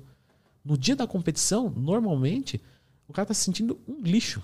Porque ele veio de quatro meses de restrição de carboidrato, um monte de aeróbicos, ele está desidratado naquele dia, porque ele tira água, né? Imagina você ficar desidratado. Não sei como é, deve ser horrível. Péssimo. Boca seca, cãibra. Cãibra, cãibra, cãibra. Tem cara que vai posar, você vê assim, o músculo contraindo, ele, ele, ele não pode torcer a cara. Então ele vai, solta um pouco. Ali é o auge da fraqueza dele. Mas é o máximo da performance visual que a gente vai encontrar. Cara, isso é muito interessante, não sabia é, disso. É muito louco. Porque normalmente você vai para as Olimpíadas, você vê o quê? O cara mais forte, o cara mais rápido, o cara mais habilidoso. O cara... Lá Uma não. luta, por exemplo, tipo assim, o shape do cara é legal, mas não é lindo. Não importa. Não importa. É, não importa. Lá é uma competição visual. Então ele não precisa ser forte ali. O fisiculturista é o que vai pegar um quilo e fazer parecer 100. Então provavelmente quando você vê um fisiculturista treinando, ainda que ele pegue cargas altas, um atleta de força pega o dobro dele. Só que tem metade do seu tamanho. Porque uma coisa é treinar para ser forte, outra coisa é treinar para parecer ser forte. O fisiculturista pega um quilo e faz parecer 100. Concentra o movimento, ele desce, ele sente a contração muscular. O atleta de força, ele pega 100 quilos e faz como se fosse um. Aí, já peguei. Você nem viu, eu já levantei. Eu levantei o dobro da carga daquele cara como se não fosse nada. O fisiculturista, eu peguei metade da carga dele e fiz o meu músculo entender que parece o dobro. Isso é muito foda. Por isso que você não precisa colocar cargas gigantescas se você quer construir músculo. Você tem que colocar a melhor carga para você. Por isso que treinar não é difícil. Porque presta atenção no seguinte: se eu sair de casa e estiver me sentindo bem, eu vou colocar 50 e vou fazer até a falha e vou guardar a barra. O dia que eu não estiver bem, eu vou colocar 40 e vou fazer até a falha e vou guardar a barra. Ou seja, você não precisa sair, ir para academia com a ideia que eu preciso me superar do treino passado. Você precisa se superar hoje. Ou seja, A gente fala do treinar até a falha, até não subir mais nenhuma. Mas é de hoje. O Leandro de hoje não é igual o Leandro de ontem. O Leandro de ontem passou o dia inteiro no consultório, né? Depois pegou trânsito pra caramba. E eu cheguei na academia cansado. Eu baixei a carga. Hoje é um dia que eu tirei para vir aqui conversar com você. Então agora a gente vai conversar. Eu vou para minha casa, vou fazer uma refeição, eu vou descansar um pouquinho, vou cochilar. E hoje eu vou, treinar melhor do que ontem. Só que não, eu não preciso treinar melhor do que eu treino passado. Eu preciso treinar no meu melhor de hoje. Perfeito. A performance, você diria então que ela não é um, um gráfico assim, né? Ela é isso. É, ela é um alto e baixo, alto e baixo e assim sucessivamente. Né? Por isso que é o muito de pouco. Entende? Vai lá para academia e treina como dá hoje. Amanhã de novo, amanhã de novo. Isso aí em cinco anos, você tem um corpo que ninguém tem. Total. Cara, mas como é que alguém consegue ter. Uh, o que, que você diria que alguém. O que, que ela faz para criar disciplina, para começar a, a ir pra academia, tipo assim, não desistir, porque é muito comum ficar um, um mês e meio, desistir. Aí um ano depois, quando faz a promessa do ano novo, vai lá e faz de é. novo a mesma coisa. Então, tipo, o que que o que, que mudou para você? Que chavinha virou nisso? Porque você estava falando que você era obeso, né? Sim, sim, Me sim. conta um pouco como é que foi a sua experiência nisso e o que, que você diria para as pessoas que têm esse problema, como é que faz para melhorar? Então, Lutz, é o seguinte, a gente tem empolgação e a gente tem motivação. Motivação vem de quê? Motivo. Se você perguntar para mim, Leandro, você tem motivação para treinar? Sim, porque mudou minha vida já. Eu já sei que deu certo. Eu olho e falo, pô, melhorei minha saúde, melhorei minha autoestima, eu vi progressão. Ou seja, eu sei que treinar hoje vale a pena. Eu tenho motivo para isso. Até seu cérebro entende, né? Já tá, já tá estímulo e recompensa. Você fala, se eu for hoje, estímulo e recompensa. Legal. Só que como você cria motivação em quem não tem nada, em quem está zerado? Não tem como. Porque ele não vê motivo. Ele não tem como ter motivação. Ah, não, mas eu acordei hoje com vontade de ir para academia mas é empolgação. Você acordou hoje e falou: beleza, hoje eu tô com vontade. Isso é uma empolgação. Só que isso vai pelo ralo. Você toma banho sai. Você acordou hoje e fala: hoje eu vou, hoje eu vou, hoje eu vou. Vai lá, faz a matrícula. Amanhã você fala: hum, hum, acho que tomei uma decisão precipitada, não era isso que eu queria. Porque você não tem motivação para ir. E aí você fala: como é que eu construo essa motivação? Com o resultado. Como é que eu construo o resultado sendo que eu não tenho motivação. Parece paradoxal. Uhum. Aí a gente adiciona uma, um novo ingrediente, que é a fé. Ou seja, você tem que acreditar que vai dar certo. Porque se você não acreditar, você não tem motivo para ir. Ou seja, pessoa que está começando, não, não, tem nada, tá zerado. Ele vai zerado é engraçado que sempre que eu falo isso eu lembro desse meu amigo enfermeiro ele fala, zerado é o cara que morreu, viu, Leno? Só para te avisar. A gente chega na ocorrência lá e trabalha no SAMU, ele fala, esse aqui tá zerado, vamos tentar salvar aquela vida. Porque às vezes eu falo, e aí, meu? Ele fala para mim, melhorou aí que estava doente? Eu falei, não, tô zerado. Ele, pelo amor de Deus. pelo amor de Deus. Vamos pegar um cara lá que tá sedentário, comendo tudo que gosta. Tá. Como é que vai ser a primeira semana dele de trabalho? Ele vai começar a fazer uma, uma dieta onde ele vai comer coisas que ele não gosta muito. Não é um sofrimento. O pessoal acha que, não, agora eu vou ter que comer tudo sem sal. Não é isso. Tem uma metodologia. Mas com certeza, um prato de arroz e feijão e carne é muito menos gostoso do que hambúrguer para quem come hambúrguer todo dia. Ainda que arroz, feijão e carne seja né, gostoso. E aí ele vai começar a fazer essa dieta e vai começar a fazer exercício físico. Vamos colocar que seja musculação, corrida, qualquer coisa qualquer exercício. Como que ele fica depois de uma semana? Ele fica sem comer o que ele gosta, comendo o que ele ainda não gosta, porque você vai ter prazer nessa comida, você vai gostar tanto quanto o hambúrguer, só que você tem que comer. Então você está comendo o que você não gosta. O teu colesterol melhorou? Não. Sua glicemia melhorou? Não. Sua saúde como um todo melhorou? Não. Você tem mais disposição? Não. Pelo contrário, acho que eu tenho menos, porque eu estou dolorido. Quer dizer, na primeira semana, o cara piorou. Mas quem, se o cara não tiver fé, não precisa ser fé em Deus, pode ser que seja também. Mas se ele não tiver fé que aquilo que ele está fazendo vai ser bom para ele, ele vai parar com certeza. Porque a primeira semana piora a vida dele. Pois se antes eu comia o que eu queria e não tinha esse monte de dor, por que eu estou fazendo isso? Agora, se você tem fé, se você acredita no trabalho, Se você tem certeza que você, dali três meses, vai ter prazer nessa comida que você não tem hoje, você não tem mais dor, você tem mais disposição, o seu humor melhorou, o seu sono melhorou, a sua libido melhorou, aí você faz. Então, e aí quando você fizer e que você vê que tudo isso aconteceu, aí você tem motivação. Por isso que a gente tem três grandes cortes. Né? Isso é epidemiologia. Primeiro mês, terceiro mês e sexto mês. Quem passa do primeiro mês normalmente chega no terceiro. Por quê? Porque o primeiro é o mais difícil. E é por isso que as pessoas desistem. Porque o pessoal olha para o treino e fala: Bom, eu vou começar a treinar, vai ser fácil, porque eu sou iniciante. E depois vai ficar difícil, porque eu vou ficando mais forte. É o contrário. O auge da dificuldade é o primeiro mês. Quando o cara começa, é o mais difícil do mundo.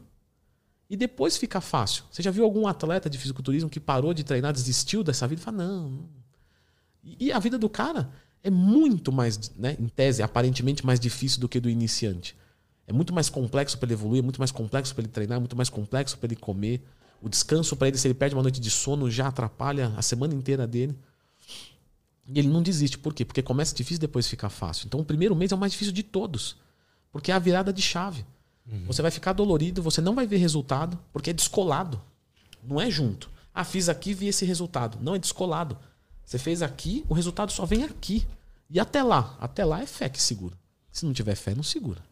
Não segura. Beleza, passou o primeiro mês, o que, que acontece do segundo, terceiro? Você começa a ver melhora. Fala, caramba, olha, eu durmo melhor, eu como melhor, minha libido é melhor, o meu físico está mudando, eu estou emagrecendo, eu, minhas taxas melhoraram, eu estou ganhando mais musculatura, eu estou ganhando mais força, as dores pós-treino já diminuíram. E segundo mês, terceiro mês. Por que, que no terceiro tem outra nota de corte? Porque no terceiro mês a gente entra no, no, que, no que a gente chama de satisfação.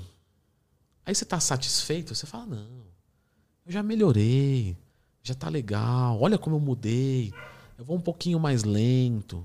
Aí o cara para. Não é que ele vai mais lento, ele para. Porque ele, ele fala, não, lá, já emagreci, já tá ótimo assim. Agora eu vou mais devagarinho. Não precisa de cinco dias na academia, eu vou três. Daqui a pouco vai dois, vai um, para. Não, eu posso comer uma besteirinha, porque eu já emagreci o que eu queria. Eu quero continuar melhorando. Mas, pô, uma coxinha aqui não vai dar nada. Só que a coxinha, realmente uma coxinha, não vai dar nada. Pro físico. Mas pra mente, pode destruir a mente. Pode, sabe, desintegrar. É igual um efeito dominó. Você empurra uma pedra, cai todas. Você come uma coxinha, isso tira o teu foco do resto do dia, esse dia tira o foco do resto da semana, a semana tira o foco de tudo. E você para. Ou às vezes você lembra daquela aquele gosto de gordura que é tão viciante, né? E aí você. Você desmonta. É. Aí, quem passa do terceiro mês vence isso, chega em seis meses. Em seis meses você tem uma satisfação ainda maior. E aí, nesse momento, quem passa dos seis meses normalmente não para mais. Porque já viu tanta melhora para sua vida, já está tão habituado que dificilmente vai parar. Ah, tive uma depressão e parei, mas pô, foi uma coisa que a depressão fez você parar. Agora você, por você mesmo, você já está adaptado. Então você tem que vencer os seis meses. E lembra disso. Começa difícil e depois fica fácil. No começo você se esforça e não vê o resultado do teu esforço. Isso é muito difícil. E por que, que depois você não desiste?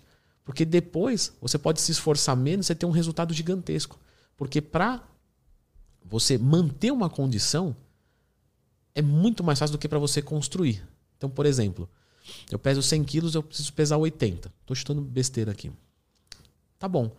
Quantas calorias eu preciso consumir para sair de 100 para ir para 80? Vamos assumir, ah, 2 mil calorias. Estou chutando todos os números, tá, gente? Ah, vou consumir 2 mil. 2 mil, 2 mil, 2 mil. Pô, 2 mil eu passo um pouquinho de fome, mas eu seguro. Eu fico um pouquinho disposto, mas eu seguro. Ah, cheguei em 80. Para eu manter 80, eu posso manter com 2,5. Só que com 2,5 eu não chego. Eu paro antes.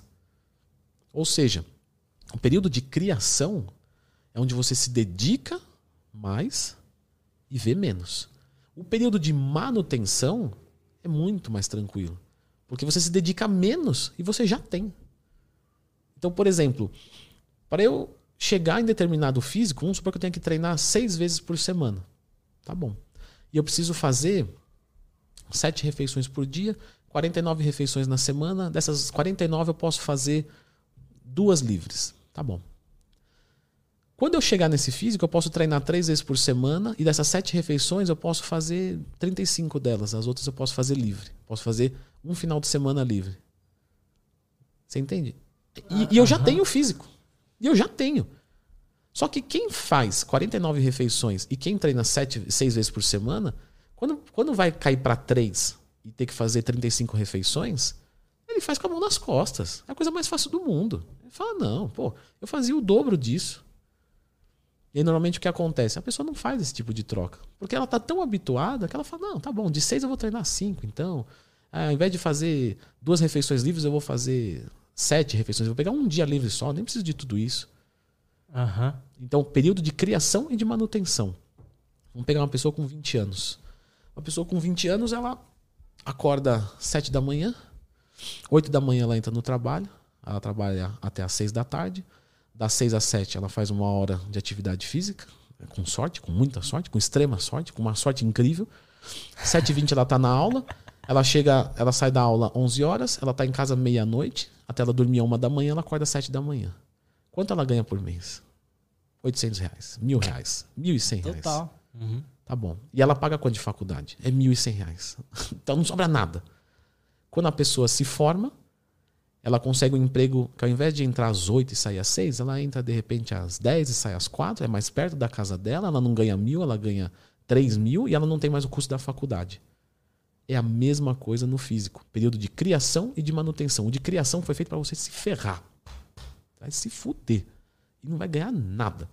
Só que quando entrar no período de manutenção, aí é tranquilo. Quantas vezes a gente não olha e fala, nossa, o cara ganha um monte de dinheiro aí, fica o dia inteiro sentado aí no computador, só cuidando da loja dele. Tá bom, mas vá ver quanto ele gastou de energia para abrir aquela loja. Ou fazer aquela rede. Hoje o dinheiro trabalha para ele, mas ele já trabalhou para o dinheiro. Um período da sua vida você vai trabalhar para o seu físico, um outro período o seu físico vai trabalhar para você.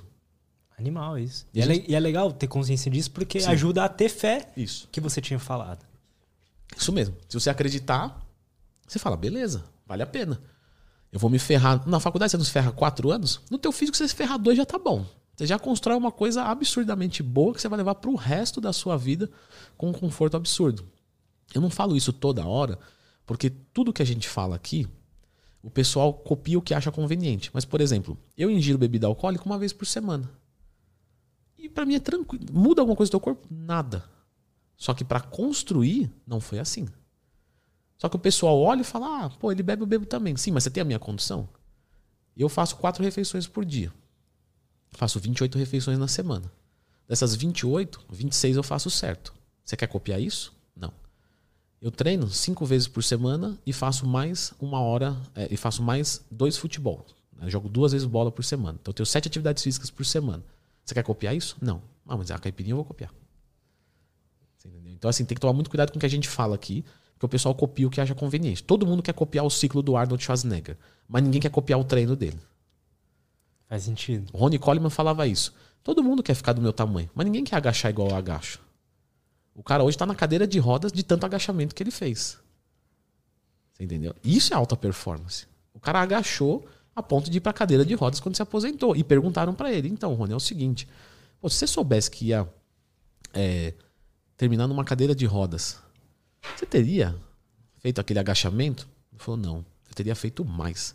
Porque eu sabia que eu ia me estourar. Mas eu devia ter feito mais uma, porque já que é para se estourar, vamos, vamos fazer com gosto. E isso é alta performance. O cara não tá nem aí. Eu falei, filhão, eu sou atleta, eu quero agachar, dane-se. Isso é ele, né? É o que ele gosta. Mas quem quer copiar isso? Ninguém. Ninguém, quer. Ninguém. Não tô dizendo que precisa. Mas você não pode copiar o ciclo do cara se você não treina igual ele. Por que você copia só o que é conveniente? A bebida fode muito uh, o desempenho, a, a evolução de quem está querendo. Tudo é quantidade. Né? Tudo é quantidade, estratégia. Então, por exemplo, eu não vou beber de terça-feira porque eu sei que na quarta eu vou estar um lixo e eu não vou conseguir treinar. E eu quero treinar e eu preciso treinar. Então, por exemplo, domingo é o meu dia de descanso. Eu faço uma caminhada, mas é uma caminhada totalmente descompromissada, muito mais pela parte psicológica do que pela parte física. Uma caminhada, né, se por um acaso eu ficar de ressaca, eu faço numa boa. Um treino de perna, não. Então, assim, até o bebê tem uma estratégia, tem um dia específico. Eu não sou um cara que exagero. Tá? Então, por exemplo, na semana passada, eu estava em Goiânia, eu bebi duas caipirinhas. Ok, duas. No outro dia acordei normal, zero. Mas vamos supor que eu bebesse 15 caipirinhas. Se eu bebesse 15 caipirinhas, no outro dia tá um lixo. Então tudo tem que ser programado, tudo tem que ser pensado. Pô, vou trabalhar com um aluno meu, ele fala, Leandro, eu gosto muito de beber. Se eu falar para ele, para de beber, olha o que eu vou fazer. Ele vai fazer uma atividade física que ele não, não tá acostumado, ele vai fazer uma dieta que ele não está acostumado, ele vai parar de beber, ou seja, vai virar. Ele vai tentar fazer uma curva, cotovelo a 200 por hora. Ele vai sair da pista. Então, é mais sustentável o quê? Não, faz o seguinte: bebe uma vez por semana. Você gosta? Vai lá e bebe. Uhum. Porque aí eu torno sustentável isso para ele. Só que quando ele começar a treinar, quando ele começar a fazer dieta, ele vai começar a perceber que se ele exagerar na bebida, ele vai jogar fora uma parte do trabalho dele. Ele vai ficar indisposto para treinar. Então ele mesmo vai reduzindo. É instintivo. instintivo. Pergunta para mim, pode ter o que for. Pergunta para mim se domingo à noite eu quero encher a cara pra caramba. Nunca. Eu falo, segunda-feira vai acabar com a minha semana. Qual é a maneira mais fácil de você desconstruir um hábito? Colocando um outro hábito no lugar que conflite com esse. Né? Então, atendi uma vez um aluno que, que ele bebia todos os dias. Ele falou, Leandro, eu bebo todo dia, esse é o meu problema. Eu falei, tá bom.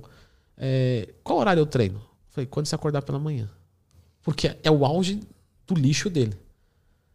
Ou seja, o que, que aconteceu? Ele falou, Leandro, eu parei de beber. Porque eu acordava de manhã, tava um lixo, ia treinar, não conseguia treinar. Isso é muito legal. Então, eu parei de beber à noite para poder treinar bem de manhã. Ou seja, para construir um hábito bom, ele teve que é, é, colocar um hábito que conflite com outro, antigo.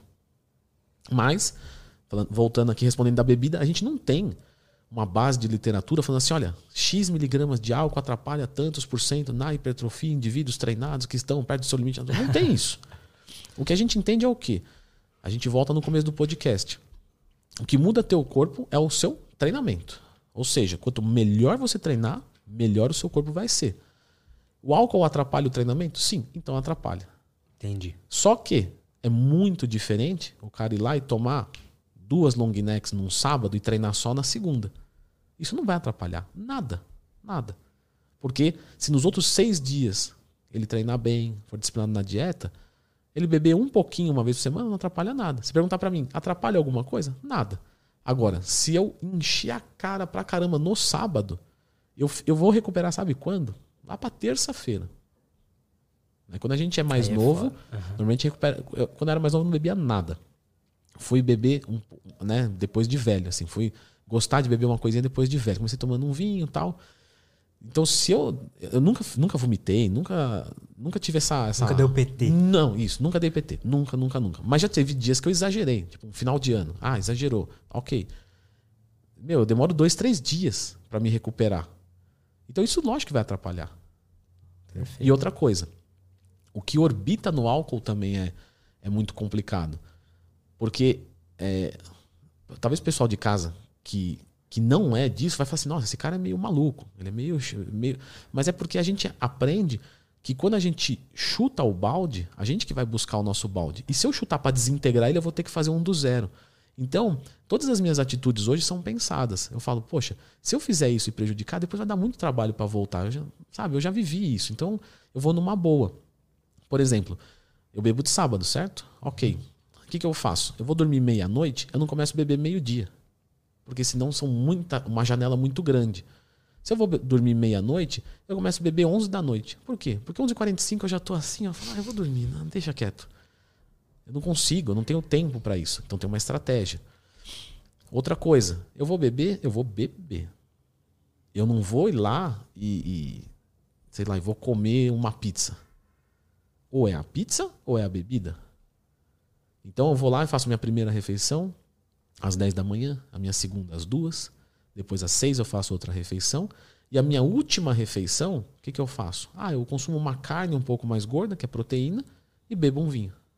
Uhum. E não, sabe, vou comer bacon e. Sabe, ferrar com tudo. Porque, de novo, se eu chutar o balde lá na casa do chapéu, eu vou ter que ir lá buscar. E, eu, e, e vai dar preguiça. Total. E vai dar preguiça. Então, Total. Então, assim, qual que é a melhor maneira de corrigir um erro? Já não erra. Porque você sabe o que vai acontecer. Então, por exemplo, o dia que eu vou beber, eu não como besteira. E eu treino. Eu treino.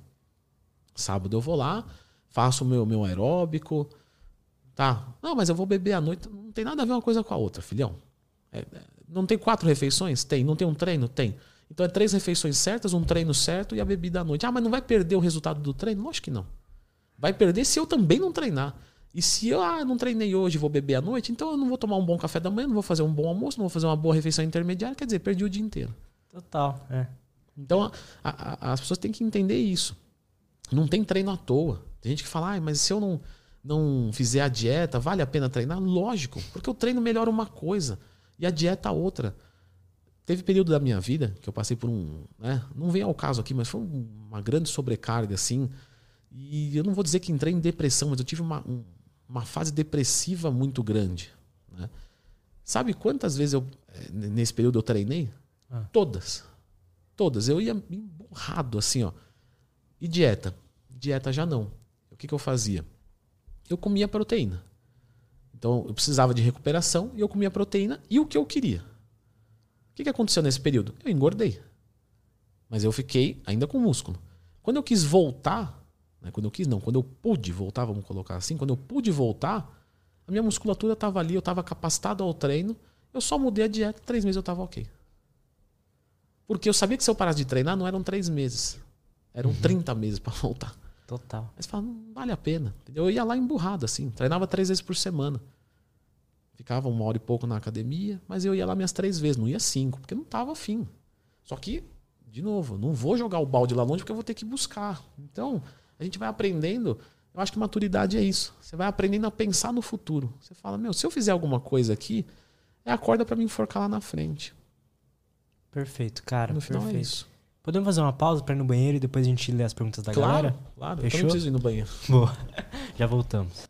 Estamos de volta. Cara, deixa eu agradecer de novo. Tô gostando demais do papo Pô, aqui. Tá aprendendo muitas tô... coisas. E você é um. Fica aqui o elogio publicamente. Você é um excelente entrevistador. Você Jura? Faz, você faz as, as, perguntas que estimulam as coisas certas, assim. Bem legal. Fico feliz, cara. Fico feliz. Acredito que eu tô melhorando mesmo. Claro o tá. tempo. Acho que esse é 54? 54. É, Caraca. 54. São muitas horas de papo com muita gente legal, né? É. Eu imagino quando eu tiver, tipo, 500. Que loucura que vai ser. Legal. Cara, vou ler as perguntas aqui da galera então legal. agora. Show. E vou começar. O Ítalo Maxwell Dantas mandou um superchat de cincão. Muito obrigado. E falou assim: Twin, você disse para focar o treino nos pontos fracos. Porém, no meu, Porém, no meu caso, só tenho pontos fracos. Estou fazendo ABC, mas o treino demora muito. Então, é Ítalo, não é o nome dele. Então, é o Ítalo. Ítalo. É o seguinte, Ítalo. É, como que a gente sabe o que é norte? Olhando para o sul. Então, a partir do momento que você fala ponto fraco, você tem que entender que você teria que ter um ponto forte. Né? Algo teria que destoar. Se não está destoando, isso quer dizer que você não tem muitos pontos fracos. Quer dizer que você tem uma condição que você tem que melhorar. Então a gente entende ponto fraco e forte com referência. Por exemplo, no fisiculturismo, um cara entra no palco. Ah, ele tem o bíceps fraco. Sim, se ele tiver o resto do conjunto forte. Se ele tiver o bíceps daquele mesmo tamanho, todo o conjunto for proporcional àquilo, não é um ponto fraco, nem ele é fraco inteiro, ele é proporcional. Uhum. Então, o que, que acontece aí? A pessoa, quando tem que focar um músculo fraco, é quando ela já progrediu muito outras musculaturas e essa tá para trás. Se tá tudo fraco, treina tudo por igual. Se tem tudo a melhorar, treina tudo por igual. E vou dizer mais. É muito melhor um cara que tem, sei lá, 70 quilos e é todo proporcional de um cara que tem 80 e não tem ombro, não tem panturrilha.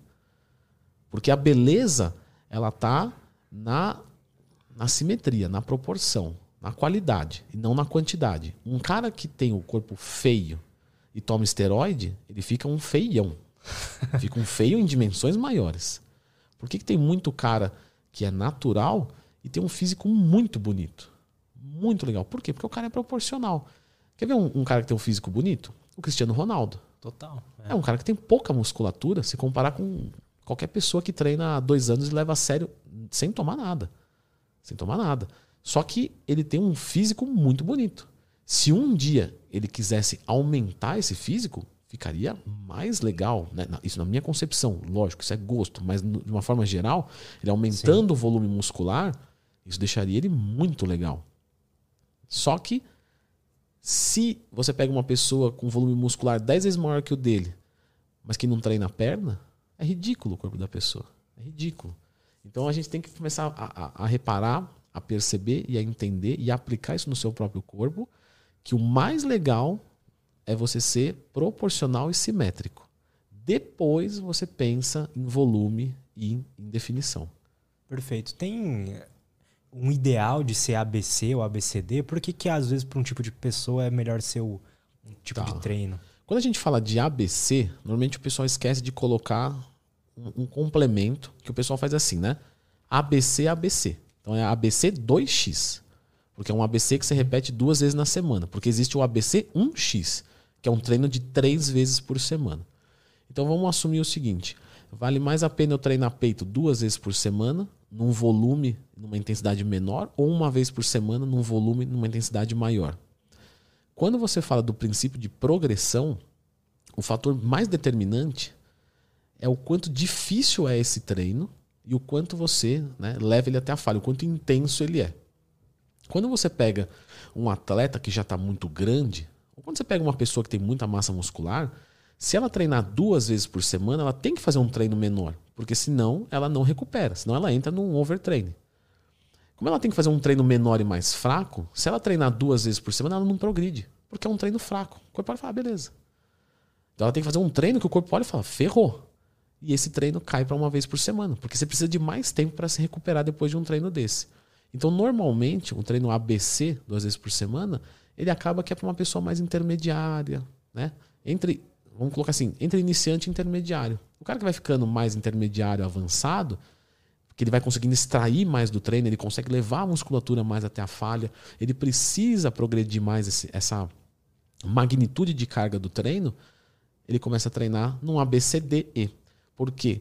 Hum. Quando você divide mais os treinos, você consegue render mais em cada musculatura. Por exemplo, se o Lutz for fazer um treino de uma hora e meia, o Lutz de 0 a 45 minutos é diferente do Lutz de 46 a 90 minutos. Faz sentido. Porque já foi cansado pelo Lutz do 0 aos 45 minutos. Ou seja, se e aí para você progredir, você tem que render muito. Aí como você faz para render muito? Você quebra esse treino no meio. Você faz ele num dia e outro no outro. Por isso que você vai, o iniciante pode fazer peito, tríceps e ombro. Um avançado é peito, ombro aqui num dia e tríceps lá no outro. Por quê? Para ele chegar mais inteiro dar mais de si e conseguir progredir mais. Num, num treino ABCDE, como que é dividido? Depende muito do, do, Depende. Né, do, do que você tem como proposta. Por exemplo, o meu treino é posterior de coxa, glúteos e panturrilhas. Depois eu faço peito e tríceps. Depois eu faço costas, bíceps e antebraço. Depois eu faço quadríceps e panturrilha e de, quadríceps adutores de coxa e panturrilha, e na sexta eu faço só ombros.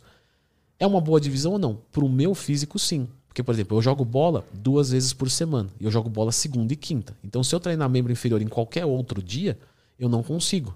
Uhum. Porque eu estou cansado. Então, eu prefiro deixar tudo num dia só, recuperar tudo num dia só e recuperar.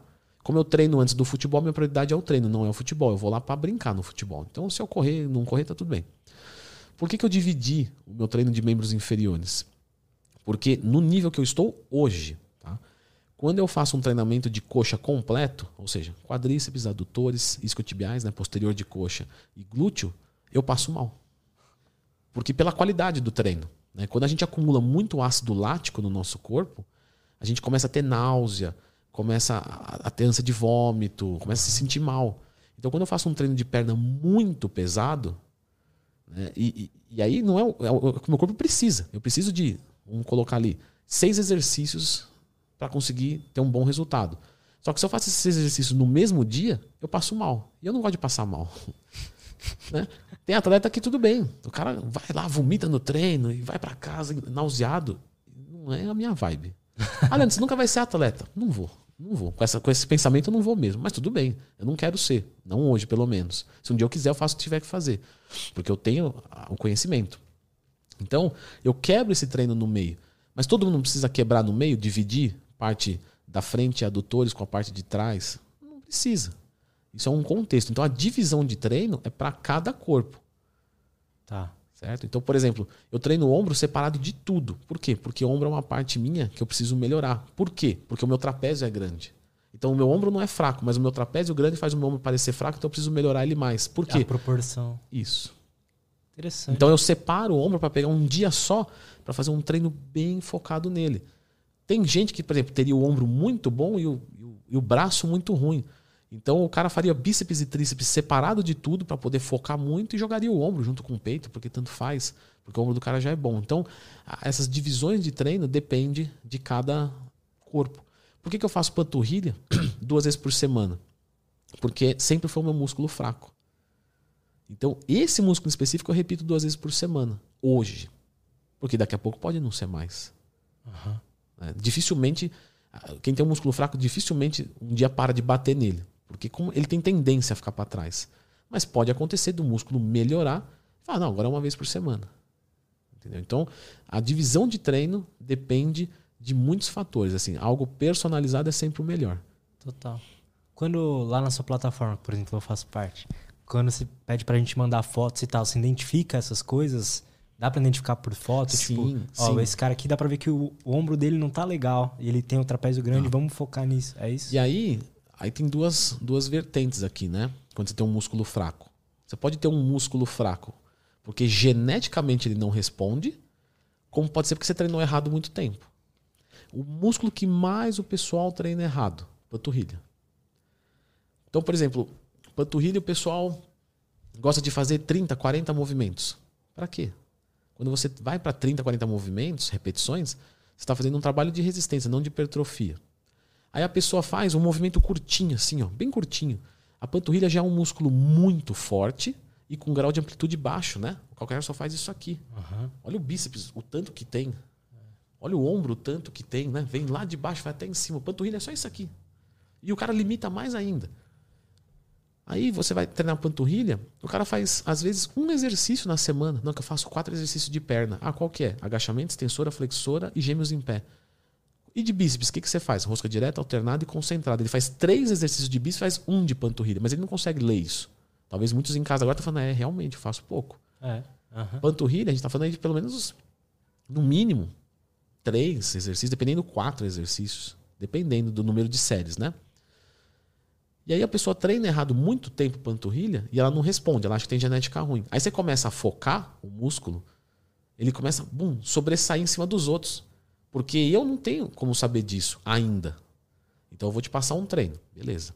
Sua panturrilha, visivelmente, ela é fraca, ok.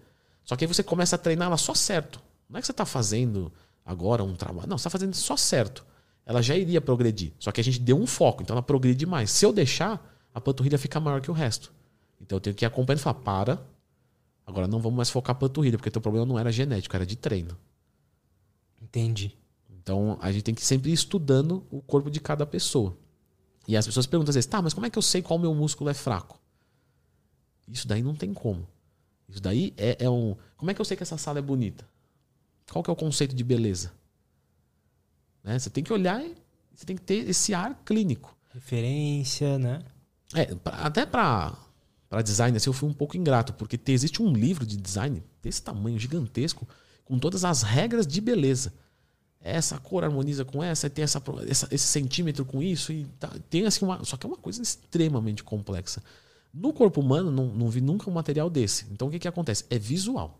né? Até no curso de arbitragem, eu estou fazendo para melhorar o meu olhar clínico. E lá, o, lá o professor fala.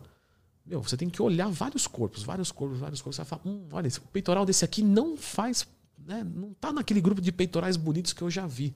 Que tá conversando com tudo, né? Porque não dá para fazer um esquartejamento, como a gente já falou. Eu vou esquartejar. Não, o peito do Lutz é bom, beleza. Não, não. Mas e, e o conjunto? Tá legal ou não tá legal? Porque um peito muito bom pode mostrar que o seu peito é bom ou que o resto é ruim.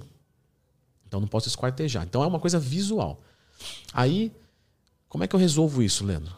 Você precisa de alguém para olhar o teu físico. Aí eu faço uma brincadeira. Eu falo assim, ah, então, você. Isso aí virou meme, corte. eu falei, então o que, que você faz para. Como é que eu sei que o meu corpo né, tem um músculo fraco? Como é que eu sei qual músculo meu é forte? Pega um fisiculturista da academia, leva ele no banheiro da academia e baixa as calças. Mostra para ele o teu glúteo, o teu posterior. Aí ele vai olhar e falar assim: é, realmente o glúteo tá fraco. Vamos descer o pau no glúteo. Vamos treinar mais o glúteo. Aí os caras. é, tem um amigo que fala: Meu, você fala. Pior que assim, algumas coisas que eu falo é sem querer. Algumas eu faço para brincar mesmo, pra tornar divertido. Mas a verdade é, aí eu falo ainda, né? Completo. Se um fisiculturista só não resolver, chama outro. Mostra teu glúteo para outro também. Baixa as calças. Mas Total. é a verdade. Se você chamar um cara que é fisiculturista da tua academia, ele gosta daquilo. Provavelmente ele vai falar: não, beleza, pô, o cara tá interessado, que bacana. Oh, você pode dar uma olhada no meu físico? Posso. O cara olha o físico dele e fala: olha, meu, acho que falta. Trabalha um pouquinho mais o tríceps. Porque é muito legal, quem vê de fora, isso é muito legal, para você ver como tudo é um universo. Né? Eu lembro uma vez que eu tava num carro, certo? Não, não era com a minha namorada, era com a, com a minha ex-mulher. Eu tava no carro e tava o, o irmão dela com a, com a respectiva. Tá? E aí eu falei assim: olha, é, vocês querem conhecer o CT e tal? Eles falaram assim: pá, legal, né? O, o, a academia lá. Eu falei: é. Eu falei: meu, sabe quem deve estar lá essa hora? Deixa eu ver aqui nos stories. O Vitor Boff. O Vitor Boff é um atleta queridíssimo também. Um cara, tenho certeza que daria um papo muito legal com ele, viu? Ele é muito bacana mesmo. Fiz um podcast com ele, Vitor Boff. E ele é um atleta open, 120 quilos. Cara muito grande mesmo. E eu falei, olha. Será que ele cabe na cadeira aí? Acho que não. ele é grande. Ele é grande. Ele é um cara super calmo. Ele fala assim. Você fala, meu, uma moça disfarçada num corpo de. O Boff, ele é demais. E, e o nome mas dele é, é Boff. Porque os caras falam, ah, chama ele de Boff. Eu falei, mas é o nome dele, não tem combina, nada. Combina, combina. Combina. Aí eu falei, ah, acho que o Vitor Boff deve estar tá lá. E aí entrei nos stories dele e falei, ah, ele tá lá. E ele tava treinando sem camisa, porque essa academia é privada. Ele tava treinando sem camisa. Por quê? Porque ele tava numa fase da preparação dele que ele queria ver o físico dele no espelho durante o treinamento para ver se estava respondendo aquele movimento, com aquele inchaço de sangue. Ficou um clima no carro, assim. A, a, a namorada dele falou: Não, eu quero ir, eu quero ir, vamos passar lá. Meu, acabou assim o clima no carro. Eu percebi que ficou pesado. Falei, vocês querem ir ou não? É, deixa ela ver se ela quer ir ou não. Ela falou, não, então deixa. Eu falei, então deixa, vamos embora. vamos embora. O que, que aconteceu ali? Ele ficou com ciúmes porque ela queria ir lá. Só que a galera que treina não sexualiza mais o corpo. Você entende? Não é erotizado. A beleza do corpo não, não vira uma coisa erótica. Uhum. Por exemplo, até eu mandei um vídeo pro Wesley outro dia. Eu falei isso para ele. Ele falou: Não, não acredito. Eu falei: É, cara, às vezes a gente chega lá no CT e o cara tá de cueca. Entendeu? No meio da academia, e pá, fazendo pose, contrai o quadríceps. Aí vem um outro cara, toca na, na perna dele e fala: Olha, olha como a profundidade desse corte. Quem olha de fora fala: Mas que coisa estranha, cara. O cara de cueca, outro, um homem tocando outro homem. Porque isso, isso choca até hoje, né? Se é uma mulher tocando outra mulher, vai, né? No senso comum. Um homem tocando outro. Esses caras não são héteros. Não são héteros. Os dois são héteros. Não, não é possível. Porque quem vê de fora vê erotizado. E meninas na academia, tranquilamente. E o cara de cueca ali. Ele tá faltando com respeito com a namorada de outro cara? Não. não. Porque é o nosso isso. mundo. Claro, se ele for numa academia popular, onde o pessoal não é fisiculturista, ele colocar ali é um, é uma nudez, é um ataque ao pudor.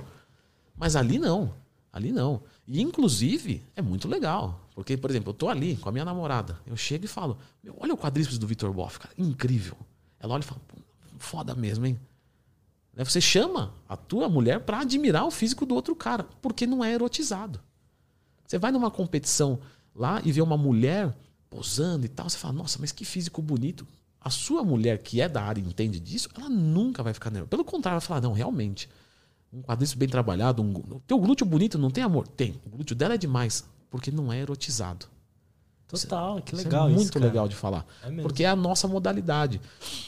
Então, o jiu-jitsu você... tem isso também. Tem? A galera acha que a gente, tipo, vai lá, fica tá, se esfregando. Tá, é. justo, justo. Falando, justo. Ah, vai ficar se esfregando. Aí, é. tipo, já ouvi homem falar isso.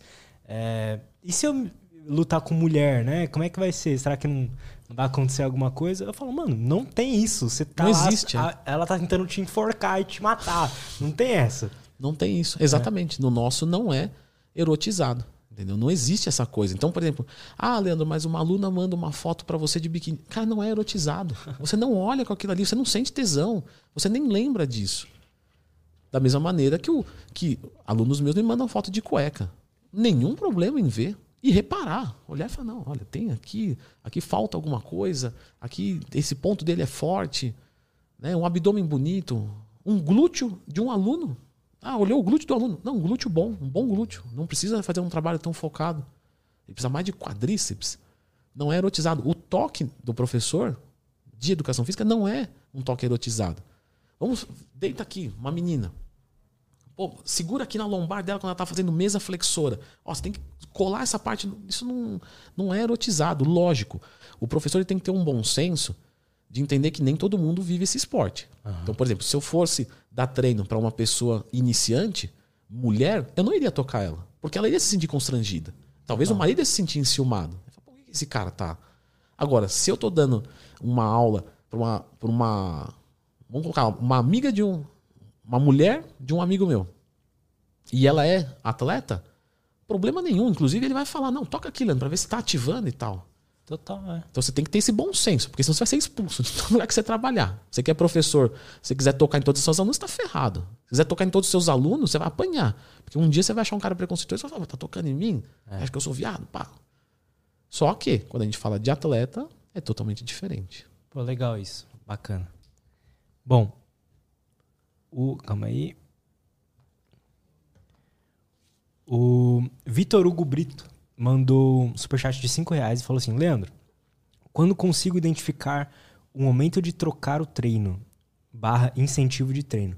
Treino há anos, mas somente troco periodi periodicamente, três meses. Então, a... quando você fala de, de, de, trocar um treinamento, primeiro você tem que entender o que, que é um treinamento. E quando você fala de um treinamento, você fala de algumas variáveis de treinamento, para saber como que esse treinamento é. Volume, intensidade, densidade e frequência. Quando você modula, como se fosse botões mesmo, né? Então, volume, intensidade, densidade e frequência. Eu vou modulando isso aqui. Qualquer diferença que eu fizer nisso, eu mudo o meu treinamento. E quando eu mexo nessas variáveis, eu construo cargas a partir dessas variáveis. Carga de choque, estabilizadora, ordinária, regenerativa. Isso aqui é acadêmico, tá? Isso aqui não é uma coisa que eu vou falar aqui, você vai entender aí e tá tudo certo. Isso aqui é, foram dois semestres para chegar nisso. Lógico que vira automático porque é dia a dia. Né? Então vamos assumir que eu tenho carga de choque, que é uma carga de treino onde meu aluno sai muito exausto e precisa de mais tempo de recuperação. Eu tenho uma carga é, ordinária, onde é uma. onde ele sai ruim, mas ok. Né? Estabilizadora, que é uma coisa que eu posso fazer para manter o resultado do que a gente conversou. Então eu preciso de carga de choque para chegar mas para manter eu posso manter numa carga estabilizadora e uma carga regenerativa que pode ser um treino levinho, pode ser até mesmo um deload total, ele vai ficar uma semana sem treinar. E essas variáveis são determinadas, né, essas magnitudes de carga são determinadas pelas variáveis: volume, número de séries, repetições, número de exercícios, intensidade, o quanto de peso eu coloco, densidade de treino. É muito diferente de eu fazer um treino de 30 minutos, que eu fiz descansando 3 minutos entre as séries e 30 segundos entre as séries. Porque eu descansei Faz 30 sentido. segundos, eu tenho mais tempo de tensão. Então é um treino mais denso, mais duro, mais rígido. Um treino mais fofo seria um treino que eu. Tá bom, eu fiquei uma hora na academia, mas eu descansei 10 minutos entre as séries. Fiz seis séries. Né? Basicamente falando. Uhum. E aí eu tenho a frequência de treino, que é o que a gente falou. Vou treinar peito uma vez ou duas vezes por semana? Ok. Por que, que eu estou falando tudo isso? Porque a partir do momento que você vai para a academia e você coloca um quilo a mais no seu supino, você já mudou o seu treino. Porque você modulou a intensidade para mais. Então, trocar a ficha de treino, que é o que ele está perguntando, não é uma necessidade. Sempre. Mas, Leandro, você troca a ficha de treino dos seus alunos toda semana. Né? Na minha consultoria, eu troco o treino toda semana. Por que, que eu faço isso? por conta da principalmente da ludicidade e da conjuntura de rotina e treino. Porque a maior parte das pessoas quer ter um corpo para viver e não viver para ter um corpo, que são coisas diferentes. Se você perguntar para mim assim, Você quer ter um corpo legal e tal, para você viver melhor, mais feliz, com mais autoestima, com mais saúde? Sim. Agora, você quer viver para construir só isso? Não. não. Tanto é que né, eu bebo a minha caipirinha, eu não quero competir, é outra coisa. E a maior parte das pessoas é assim. Ou seja, se eu passo um treinamento fixo, vamos colocar, segunda a sábado, e aí esse aluno vai viajar na outra semana, ele começa a fazer gambiarra, ele começa a juntar treino, ele começa. Então eu falo assim: não, é o seguinte. Você pode seis vezes, tá aqui o treino de seis. Semana que vem você vai viajar três vezes, tá aqui o treino de três. Eu vou montar para você. Porque é assim que eu faço para mim. Eu trato os meus alunos da mesma maneira que eu trato eu. De novo, fui viajar para Goiânia semana passada. Treinei segunda, terça, quarta e quinta. Eu fiz um treino ABCD. Essa semana eu tô aqui todos os dias ABCDE. Por quê? Eu vou treinar cinco vezes. Se na outra semana eu fosse viajar e fosse treinar três vezes, eu ia montar um treino de três vezes. Uhum. Então, por, por que, que eu não paro de treinar nunca? Porque eu mesmo monto meu treino. Então tá tudo certo ali. Se eu vou treinar quatro vezes, eu consigo. Se eu vou treinar três, eu consigo. Cinco. E aí eu faço o mesmo pro meu aluno. Só que, se. Vamos colocar que ele fala assim: não, eu posso treinar seis vezes por semana, toda semana. Tá bom. Na minha experiência como professor e como, de certa forma, né, aluno de mim mesmo, se o cara fica com o mesmo treino quatro meses, ele fala, cara, não aguento mais fazer isso. E aí, você começa a entender que trabalhar com pessoas é pessoa para pessoa. Você não pode tra tratar o teu aluno como um amontoado de músculo e gordura. Uhum. Porque se você tratar ele como um amontoado de músculo e gordura, isso aqui faz, ó, o computador faz. Não precisa do ser humano. O ser humano está ali para colocar a tua emoção ali. Então, se eu percebo que o meu aluno está perdendo a motivação porque ele faz o mesmo treino um mês seguido, eu troco antes.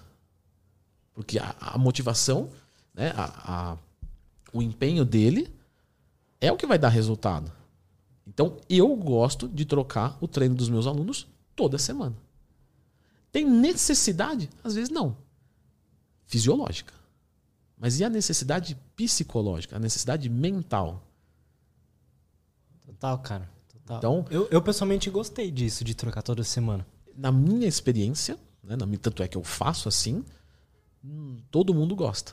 Porque uma grande dificuldade que eu via, que as pessoas vinham me relatar, é assim, pô, Leandro, eu tô meio de saco cheio. É, porque minha assessoria não foi sempre assim. Eu já cheguei a, a, trocar treino a cada mês. E eu tinha reclamações. Pô, Leandro, mesmo treino sempre e tal. Só que assim, o que, que eu penso? Uma pessoa reclamava, mas não é todo mundo que reclama. Tem cara que simplesmente vai embora. Tem cara que desiste. Então eu falei, se tem alguém reclamando, tem muita gente sofrendo sem reclamar. Eu falei, eu preciso mudar isso.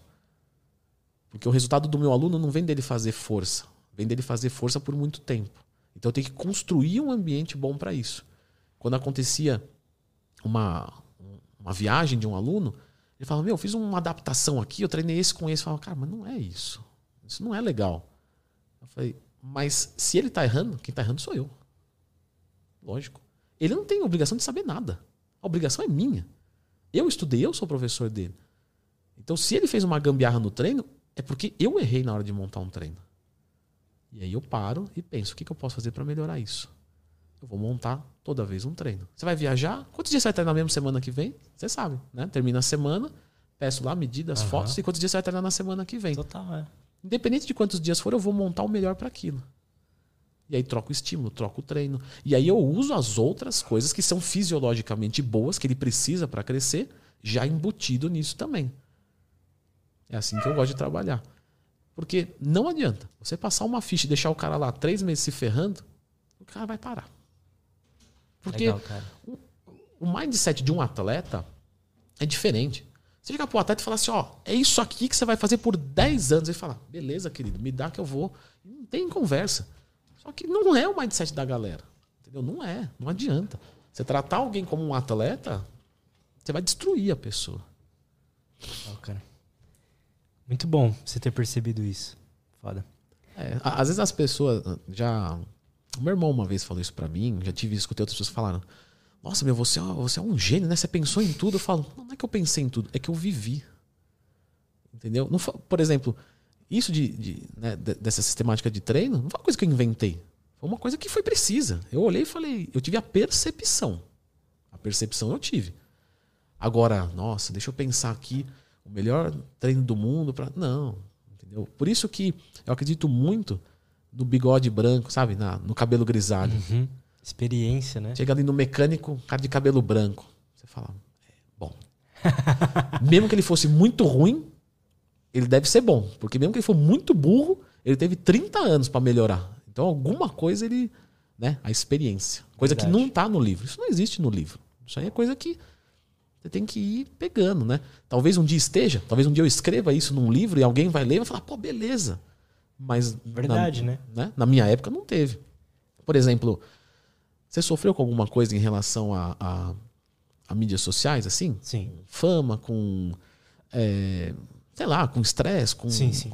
Então, Onde você foi buscar informação? Não tem. Por quê? Porque a gente está vivendo isso. Talvez você ou eu escreva um livro de como lidar com um hater, como lidar com um comentário assim, ou como agir quando as pessoas abusarem de mim querendo resposta num tempo super rápido, sendo que eu recebo 100 WhatsApp por dia. Ou ser, tipo, no meu caso é mais do ser escravo das plataformas de, sabe, ter que postar sempre e tal.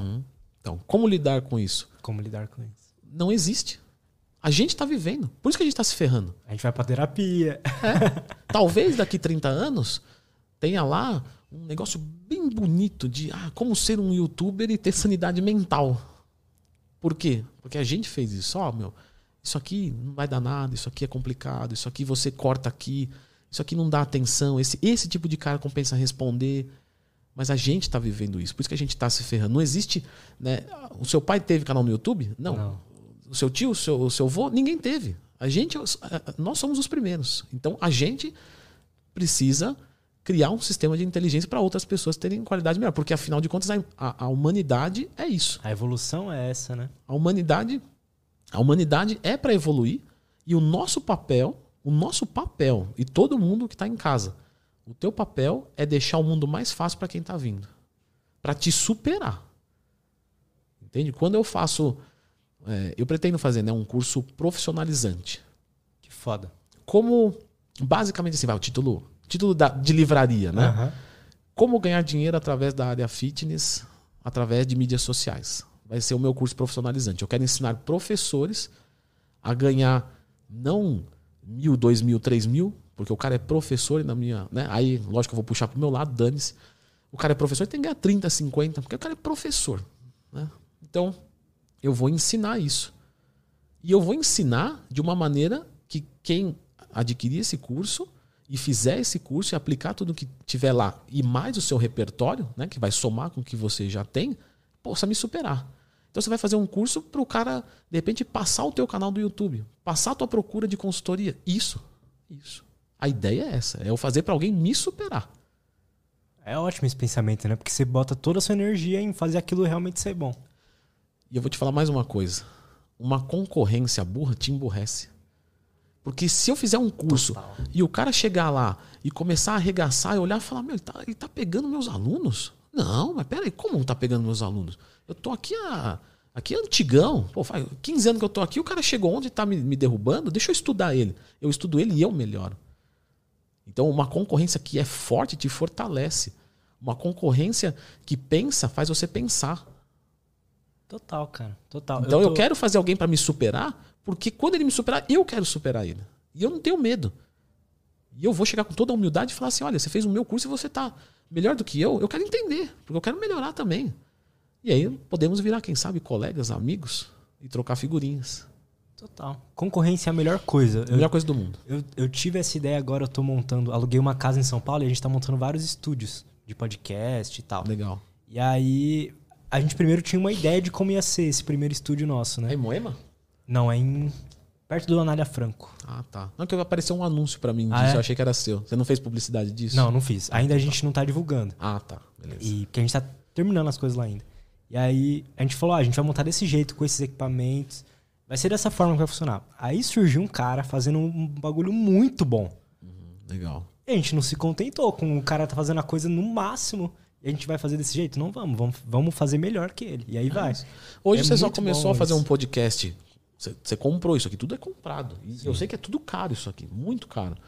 Mas você fez isso porque você sabe que se você entrar com o pé mole, você tá ferrado. Total, cara. Entendeu? Mas se todo mundo tá com o pé mole, você tá com o pé mole também. Ah, beleza. Só que se o cara, como a galera entra pra rachar, você tem que entrar pra rachar é. também. Então, por exemplo, eu até, sei lá, não lembro o ano, mas até ano X, eu gravava meus vídeos do YouTube, tipo, ah, qualquer câmerazinha aí, não tinha microfone, não tinha nada, não tinha edição, não tinha nada, vai lá. Do jeito que. Só que eu olhei e falei, não, tô ficando pra trás. Fui lá e paguei 10 pau numa câmera, comprei um microfone de mil. Chamei uma pessoa para editar de verdade. Né? Meus vídeos não são difíceis de editar. É mais, né? Corte ali, coloca um insert, mas não tinha nada. Era cruzão, do jeito que tá. Eu gravava cinco minutos aqui e subia o vídeo. Aí você fala, não, tô ficando para trás. Ou seja, quem ah. fez eu ser melhor? As pessoas sendo melhor do que eu. Total. Perfeito. Bom. Só tem medo de concorrência quem é preguiçoso. Verdade. Verdade é essa. Você não tem preguiça, não tem medo de nada. Porque se o cara fez, né? Eu tenho muito esse pensamento, assim. É um pensamento lógico, para motivação mesmo. Não é para. Isso até eu nem deveria falar aqui, porque pode parecer arrogância, né? Mas eu vejo que às vezes as pessoas são arrogantes daqui para fora e são humildes daqui para dentro. Tem que ser ao contrário, você tem que ser humilde daqui para fora e arrogante daqui para dentro. Quando eu falo isso, quer dizer o quê? Você tem que ser arrogante consigo mesmo assim. Eu sou o melhor. Eu vou. Só que você vai falar o quê? Vai falar, não, eu sou melhor do que ninguém. Tá tranquilo. Mas por dentro, por dentro, você tem que falar, eu sou o melhor. Tem o Cristiano Ronaldo falando isso. Quem é o melhor? Acho que pergunta pra ele, quem é o melhor jogador de futebol do mundo? Ele fala, eu. Ele falou, se eu não acreditar em mim, eu entro com o meu psicológico ruim, abalado. Então, eu tenho isso para mim. Eu olho e falo, se alguém fizer alguma coisa, eu faço melhor. Porque como, no mínimo eu faço igual. Porque como pode alguém fazer uma coisa que eu não faço? Não tem como. Porque tem um caminho para lá. Eu vou descobrir o caminho e vou fazer. E vou, e vou, se brincar, vou passar ele. Total. É. Entendeu? É lógico que isso é uma autoconfiança. Isso eu falo para mim mesmo. Não vou falar para os outros, porque, lógico, vai parecer arrogante. Eu não sou arrogante. Mas eu quero dizer assim, eu tenho uma confiança de falar assim: se aparecer alguém fazendo alguma coisa melhor do que eu, eu, eu, eu vou ir atrás para melhorar. É basicamente isso. Isso é muito foda. É muito bom, cara. O. Maender Santana de Souza mandou 10, muito obrigado. E falou assim: Twin, estudei muito pelo teu canal. Sou um endomorfo com aproximadamente 100 kg de massa magra. Já tive 163. Hoje, com 123, em média, meu peso final natural vai ser algo perto de 110. Eu tenho 1,74 de altura. Tá, quando a gente fala de limite natural, a gente tá falando normalmente, assim, tá? Isso depende muito de DMO, densidade mineral óssea, né? Então tem gente que tem ossos realmente mais pesados do que outros, mais densos do que outros. Mas uma média boa, tá? É assim, 1,80m, mais ou menos uns 90 quilos, com 10% de gordura. 1,70m, eu tiro o 1, sobra 70, eu aumento 10, 80. Então 1,70m, 80 quilos com 10% de gordura. 1,95m, 105 quilos com 10% de gordura. Mais ou menos isso é um, é uma coisa que casa bem para alguém. Lembrando que um limite natural pode levar de 5 a 10 anos para você chegar. Então, né, tem gente que treina dois anos e fala, é, realmente não cheguei nisso, cheguei no meu limite natural. Não. O limite natural de verdade, de verdade, de verdade, a gente fala de 20 anos de treino. Né? Um limite natural de verdade. Como saber se eu tenho uma boa genética ou não, por exemplo? Primeiro ano de academia, normalmente, bem feito. Dieta e treino excelente. O primeiro ano você costuma ganhar mais ou menos 10 quilos de músculo. Mulheres ganham 5. Então, homem 10, mulher 5. No segundo ano, você ganha metade disso. Então, homem ganha 5, mulher ganha 2,5. No terceiro ano, você ganha metade da metade. 2,5. No quarto ano, metade da metade da metade. 1,25. Daí para frente, não compensa pensar muito que você vai ficar triste. Uhum. Vai lá, só faz. Né? E isso se perdura até os 20 anos. Ou seja, lá no 19 ano, talvez você ganhe 150 gramas de músculo. Sabe? Uma coisa Caraca. assim. Né? Então é mais ou menos 20 anos. Como é saber se eu tenho uma boa genética? Se no primeiro ano você ganhar mais de 10 quilos. Ganhei 20 quilos no primeiro ano. Você vai ser fisiculturista se você quiser. Ganhei 6 quilos no primeiro ano. Provavelmente você não é um cara que não vai ter uma grande quantidade de massa muscular. E tá tudo bem. Porque às vezes o pessoal fala, ah, quer dizer que é, eu não posso ser um atleta de fisiculturismo? Eu não tenho genética para isso? Quer dizer que eu não consigo? É. É. Fazer o quê, né? É. Você vai ser ginasta tendo 2 metros? Você vai ser jogador de basquete tendo 1,50m? Você vai falar, não, mas tem um caso lá de um cara que é baixo e jogava basquete. Sim, baixo dos caras é 1,80m e é um cara que tem uma habilidade tão absurda que aí essa altura para ele ainda compensou. Mas se ele tivesse dois metros, ele era melhor ainda. Então, o esporte, ele é excludente. A gente tem que lembrar disso. Você nasceu, você não vai ser qualquer coisa que você quiser no esporte, não. Você vai, a nível né, de campeão mundial, não. Você pode ser um cara legal, pode ter um físico bom, você pode correr rápido, mas você nunca vai ser um Usain Bolt. Eu fui descobrir isso que eu trouxe aqui um, um atleta paralímpico. Mas legal. a teoria é a mesma, né?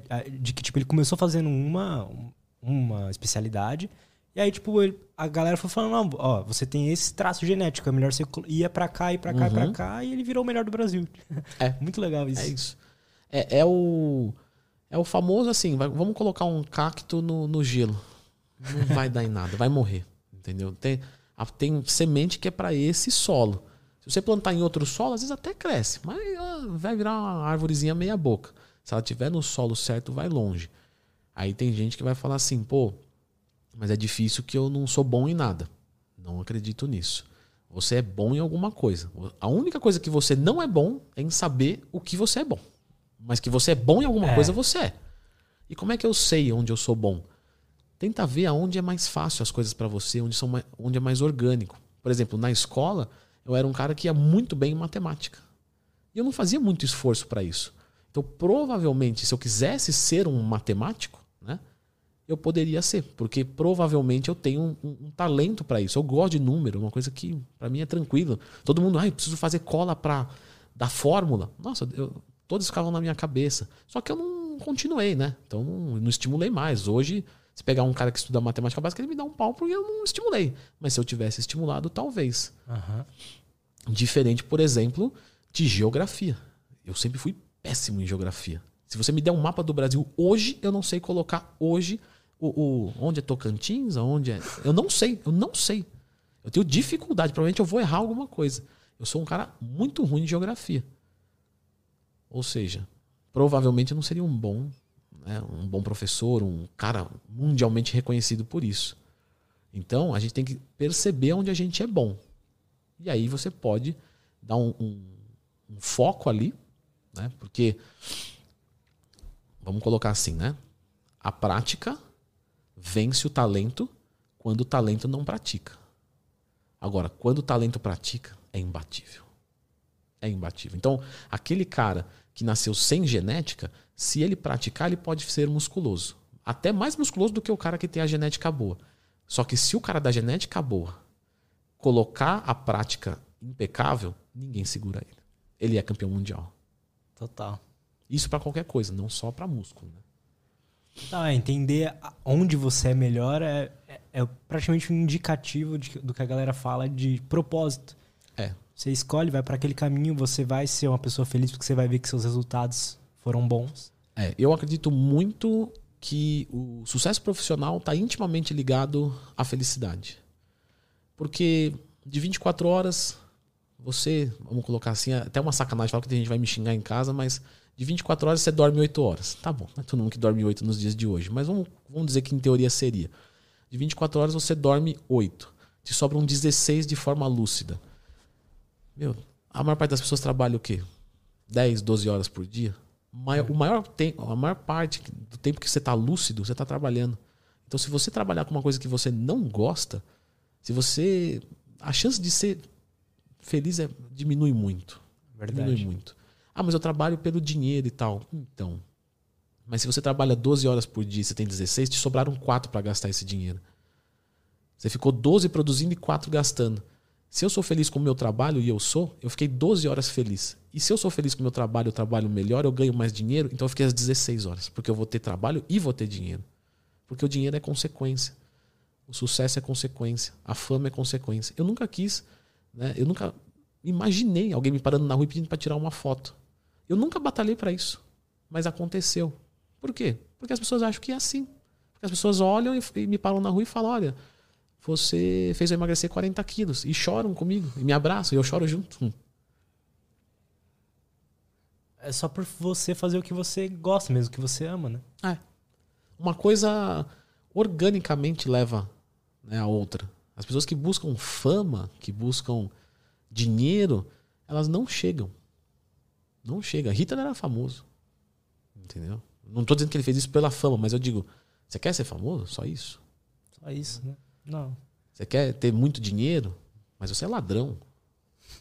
Você rouba. Então ter dinheiro não é um bom status se você foi pela via errada. Agora, se você faz um trabalho que bem feito e para você fazer bem feito, o mais bem feito possível, eu acho muito importante amar, porque fazer sem amar por 30 anos é muito difícil. Então o resto é vem automático. Verdade, cara. Eu acredito muito nisso. O, o Vinícius Secom mandou um superchat de 20 reais. Muito obrigado. E falou assim: Grande Twin, treino pesado e dieta em dia. E ultimamente tenho sentido dormência e cãibras, somente nas mãos. É, geralmente ao deitar para dormir. O que pode ser e o que fazer? Sou seu fã, um dia espero ser seu aluno. Abraços. Ou como ele chama? É Vinícius. Vinícius, obrigado, querido. Vinícius, é, o que você está colocando aqui é uma coisa muito mais médica ortopédica, tá? Então, assim, a minha, a, a minha resposta para você é procure um ortopedista, tá? Provavelmente é o especialista que você precisa. Eu não sou esse especialista. Pode acontecer várias coisas. Por exemplo, dormência de mão pode ser o, o túnel, né? Do, do, do carpo apertando. Uh, pode ser até mesmo uma lesão de epicondilite, porque enraiza. Então, assim, tem muitas coisas que pode ser. Pode ser um problema de, de fluxo sanguíneo. Pode ser que simplesmente você durma numa posição que, que esmague. Então, é melhor procurar um ortopedista, certo? Vamos para a última pergunta. Ah, e as câimbras, às vezes, pode ser. É... O pessoal vai muito em potássio, né, quando fala de cãibra. E às vezes não, às vezes é até sódio mesmo. Porque você tem um balanço entre sódio e potássio. Então, se você tira todo o sódio, você pode sentir cãibra também. O músculo que não está condicionado, ele pode sentir cãibra mais fácil. Então, tem gente que tem a nutrição excelente, está tudo certo, só que ele sente cãibra no abdômen, por exemplo, quando vai treinar. Se ele continuar treinando, a cãibra passa. Falta de condicionamento gera cãibra também. É, eu lembro quando. Lembra do quando a gente começou a treinar, fazer abdômen? Nós, todos nós tínhamos cãibra. É, é bem, no, no, abdômen e no posterior de coxa. No posterior de coxa um pouco menos, no abdômen um pouco mais. É bem comum. É, a gente bem comum mesmo. Não sinto mais. É, não sente. O Leonardo Henrique mandou. Leandro, é, mandou um superchat de 5 reais, muito obrigado. Falou, Leandro, o café com adoçante corta os efeitos da ioimbina em jejum? Não, não corta, tranquilo. E em uma dieta de cutting com carbo baixo, ainda é válido o treino em jejum? Depende. Né? O treinamento em jejum, para quem é iniciante, ele costuma ir mal. Porque a gente tem alguns mecanismos autorregulatórios no nosso corpo, né? Que vão fazer a manutenção da glicemia plasmática. Ou seja, eu vou ter ali glucagon, GH, cortisol, adrenalina, noradrenalina. Tudo isso vai ajudar a manter o meu, o meu, o meu nível de glicemia plasmática, o nível de açúcar no sangue, estável. Só que quando você é um iniciante, esses mecanismos não funcionam muito bem. E aí você pode ter uma hipoglicemia, você pode ter uma perda de desempenho muito grande. Quando você vira intermediário, tudo isso melhorou. E aí você começa a fazer um bom treinamento em jejum. Você treina bem mesmo, tranquilo. Quando você é avançado, isso melhorou mais ainda. Só que o seu treino tem que ser muito forte para você continuar progredindo. E aí é tão forte o seu treino, mas que mesmo funcionando tudo bem, você pode não passar mal, tá? Mais difícil, mas perder performance grandemente. Então, normalmente a pessoa que vai bem é um intermediário ou um avançado que quer manter. Que ele vai fazer um treino que para ele é fácil. Mas normalmente o cara que fica avançado, ele quer melhorar. Ninguém quer ir para academia só para manter. O cara fala, bom, já que eu vou vir aqui mesmo, então tem que melhorar. E se melhorar 1% é melhor do que nada. Então, o treinamento em jejum, se você é iniciante ou avançado, esquece. E se você é intermediário, sinta. Tem gente que às vezes vai fazer um treino em jejum e acha que vai bem. Mas faça um alimentado e faça um em jejum. Não mudou nada. Eu sinto o mesmo pump, que é o mesmo inchaço. Né? Quando eu estou fazendo, eu tenho uma congestão, que é um aumento de sangue dentro do músculo. Sentir esse pump legal é um bom indicativo de que o treino está sendo bem, está sendo bom é, levantei uma carga legal, assim como eu estava alimentado, é um bom indicativo. Se tiver assim, pode continuar fazendo numa boa. Boa. Twin, cara, muito obrigado. Oh, obrigado você, querido. Gostei demais, Muito. Oh, obrigado. Demais. Obrigado mesmo, valeu. Tamo eu junto. É, é, penso que é uma. Se assim conseguir, né? Penso que é uma boa retribuição, porque eu, já assisti você, já assisti os teus podcasts e também aprendi legal, Pô, legal, aqui, né? Então, muito, muito bacana. Wesley falou muito bem de você. O Wesley, eu adoro ele, né? Ele é, muito gente boa. Mano. Muito, muito legal. Inclusive, deixa até indicação, né? Para quem não viu do Wesley Delanogari, o neurocientista que está aqui no, no, no, canal do Lutz, assista, porque para mim é o melhor podcast, sem faltar com respeito com ninguém, mas é que é o meu assunto mais do interesse, eu tenho uma empatia por ele, então isso tudo facilita. Então, o do Wesley foi muito bom. Então, fico feliz de, de poder agregar alguma coisinha aí. Oh, com certeza, cara, foi muito legal. É, as redes sociais eu tenho então tudo aí na descrição. Se quiser falar mais algum recado, o pessoal te acompanhar lá. É, eu sempre falo nos vídeos o seguinte, né? É, eu penso hoje que o meu canal do YouTube é uma biblioteca audiovisual.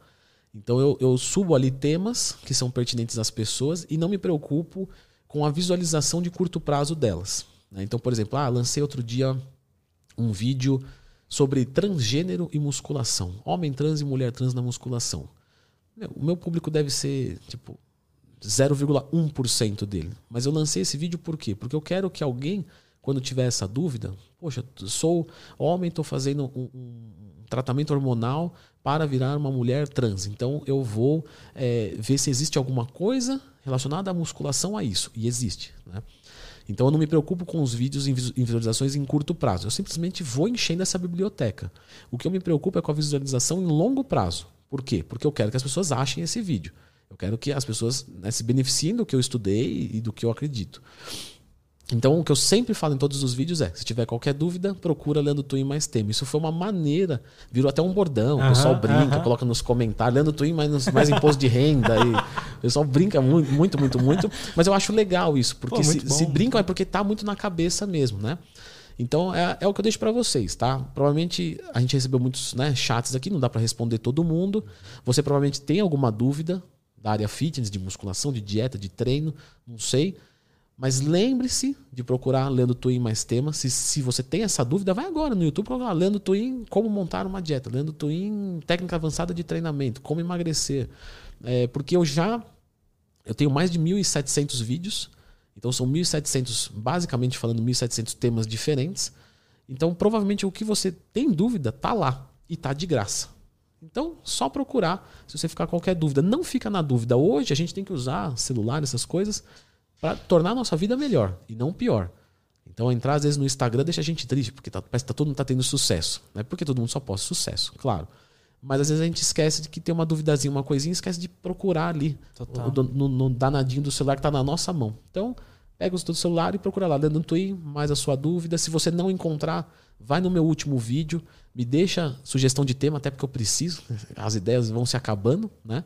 É, mas é basicamente isso, né? Só deixar algo no sentido mais educativo, assim. Que eu, eu tô ali pra, de novo, fazer uma biblioteca. Você tem que ir lá e falar, bom, é esse daqui que eu quero assistir. Ótimo, cara. Mais uma vez, muito é isso, obrigado. Pessoal. Galera, muito obrigado por todo mundo que acompanhou a gente aí. Valeu, clica no gostei, se inscreve é. no canal, coisa de youtuber. Não é pode deixar de, de falar. É, é, boa, gostei. Deixa um like, se inscreva no canal, deixa um comentário legal aí, suas críticas, é. sugestões e tudo mais. Comentário, sabe que eu, que eu era um cara que eu falava isso no meu vídeo. Pô, se inscreve no canal, deixa um gostei, deixa um comentário. Hum. E eu mesmo ia assistir vídeos e não deixava comentários. Eu falei, como que eu posso pedir para as pessoas fazerem uma coisa que eu mesmo não faço? Então, todo vídeo que eu assisto, né? Você pode olhar nos seus ali, todos que eu assisti, tem um joinha e tem. Eu, eu mando, só escrevo assim, obrigado. Porque é, o, o legal, comentário cara. é pro robô do YouTube entender que aquilo, né? Que aquilo ali foi relevante, que teve engajamento. Então é para aumentar o engajamento. Então eu deixo ali, obrigado. Porque realmente, obrigado pelo conteúdo, eu sei o trabalho que dá. É, eu tô numa correria do caramba, mas o meu obrigado está aqui.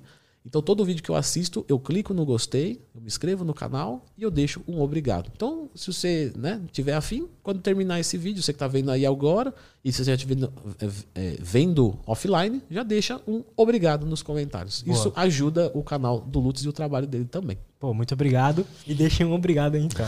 Legal. Tim, mais uma vez, muito obrigado. Valeu, Lutz. A gente vai ficando por aqui. Até a próxima, galera. E tchau. Até amanhã.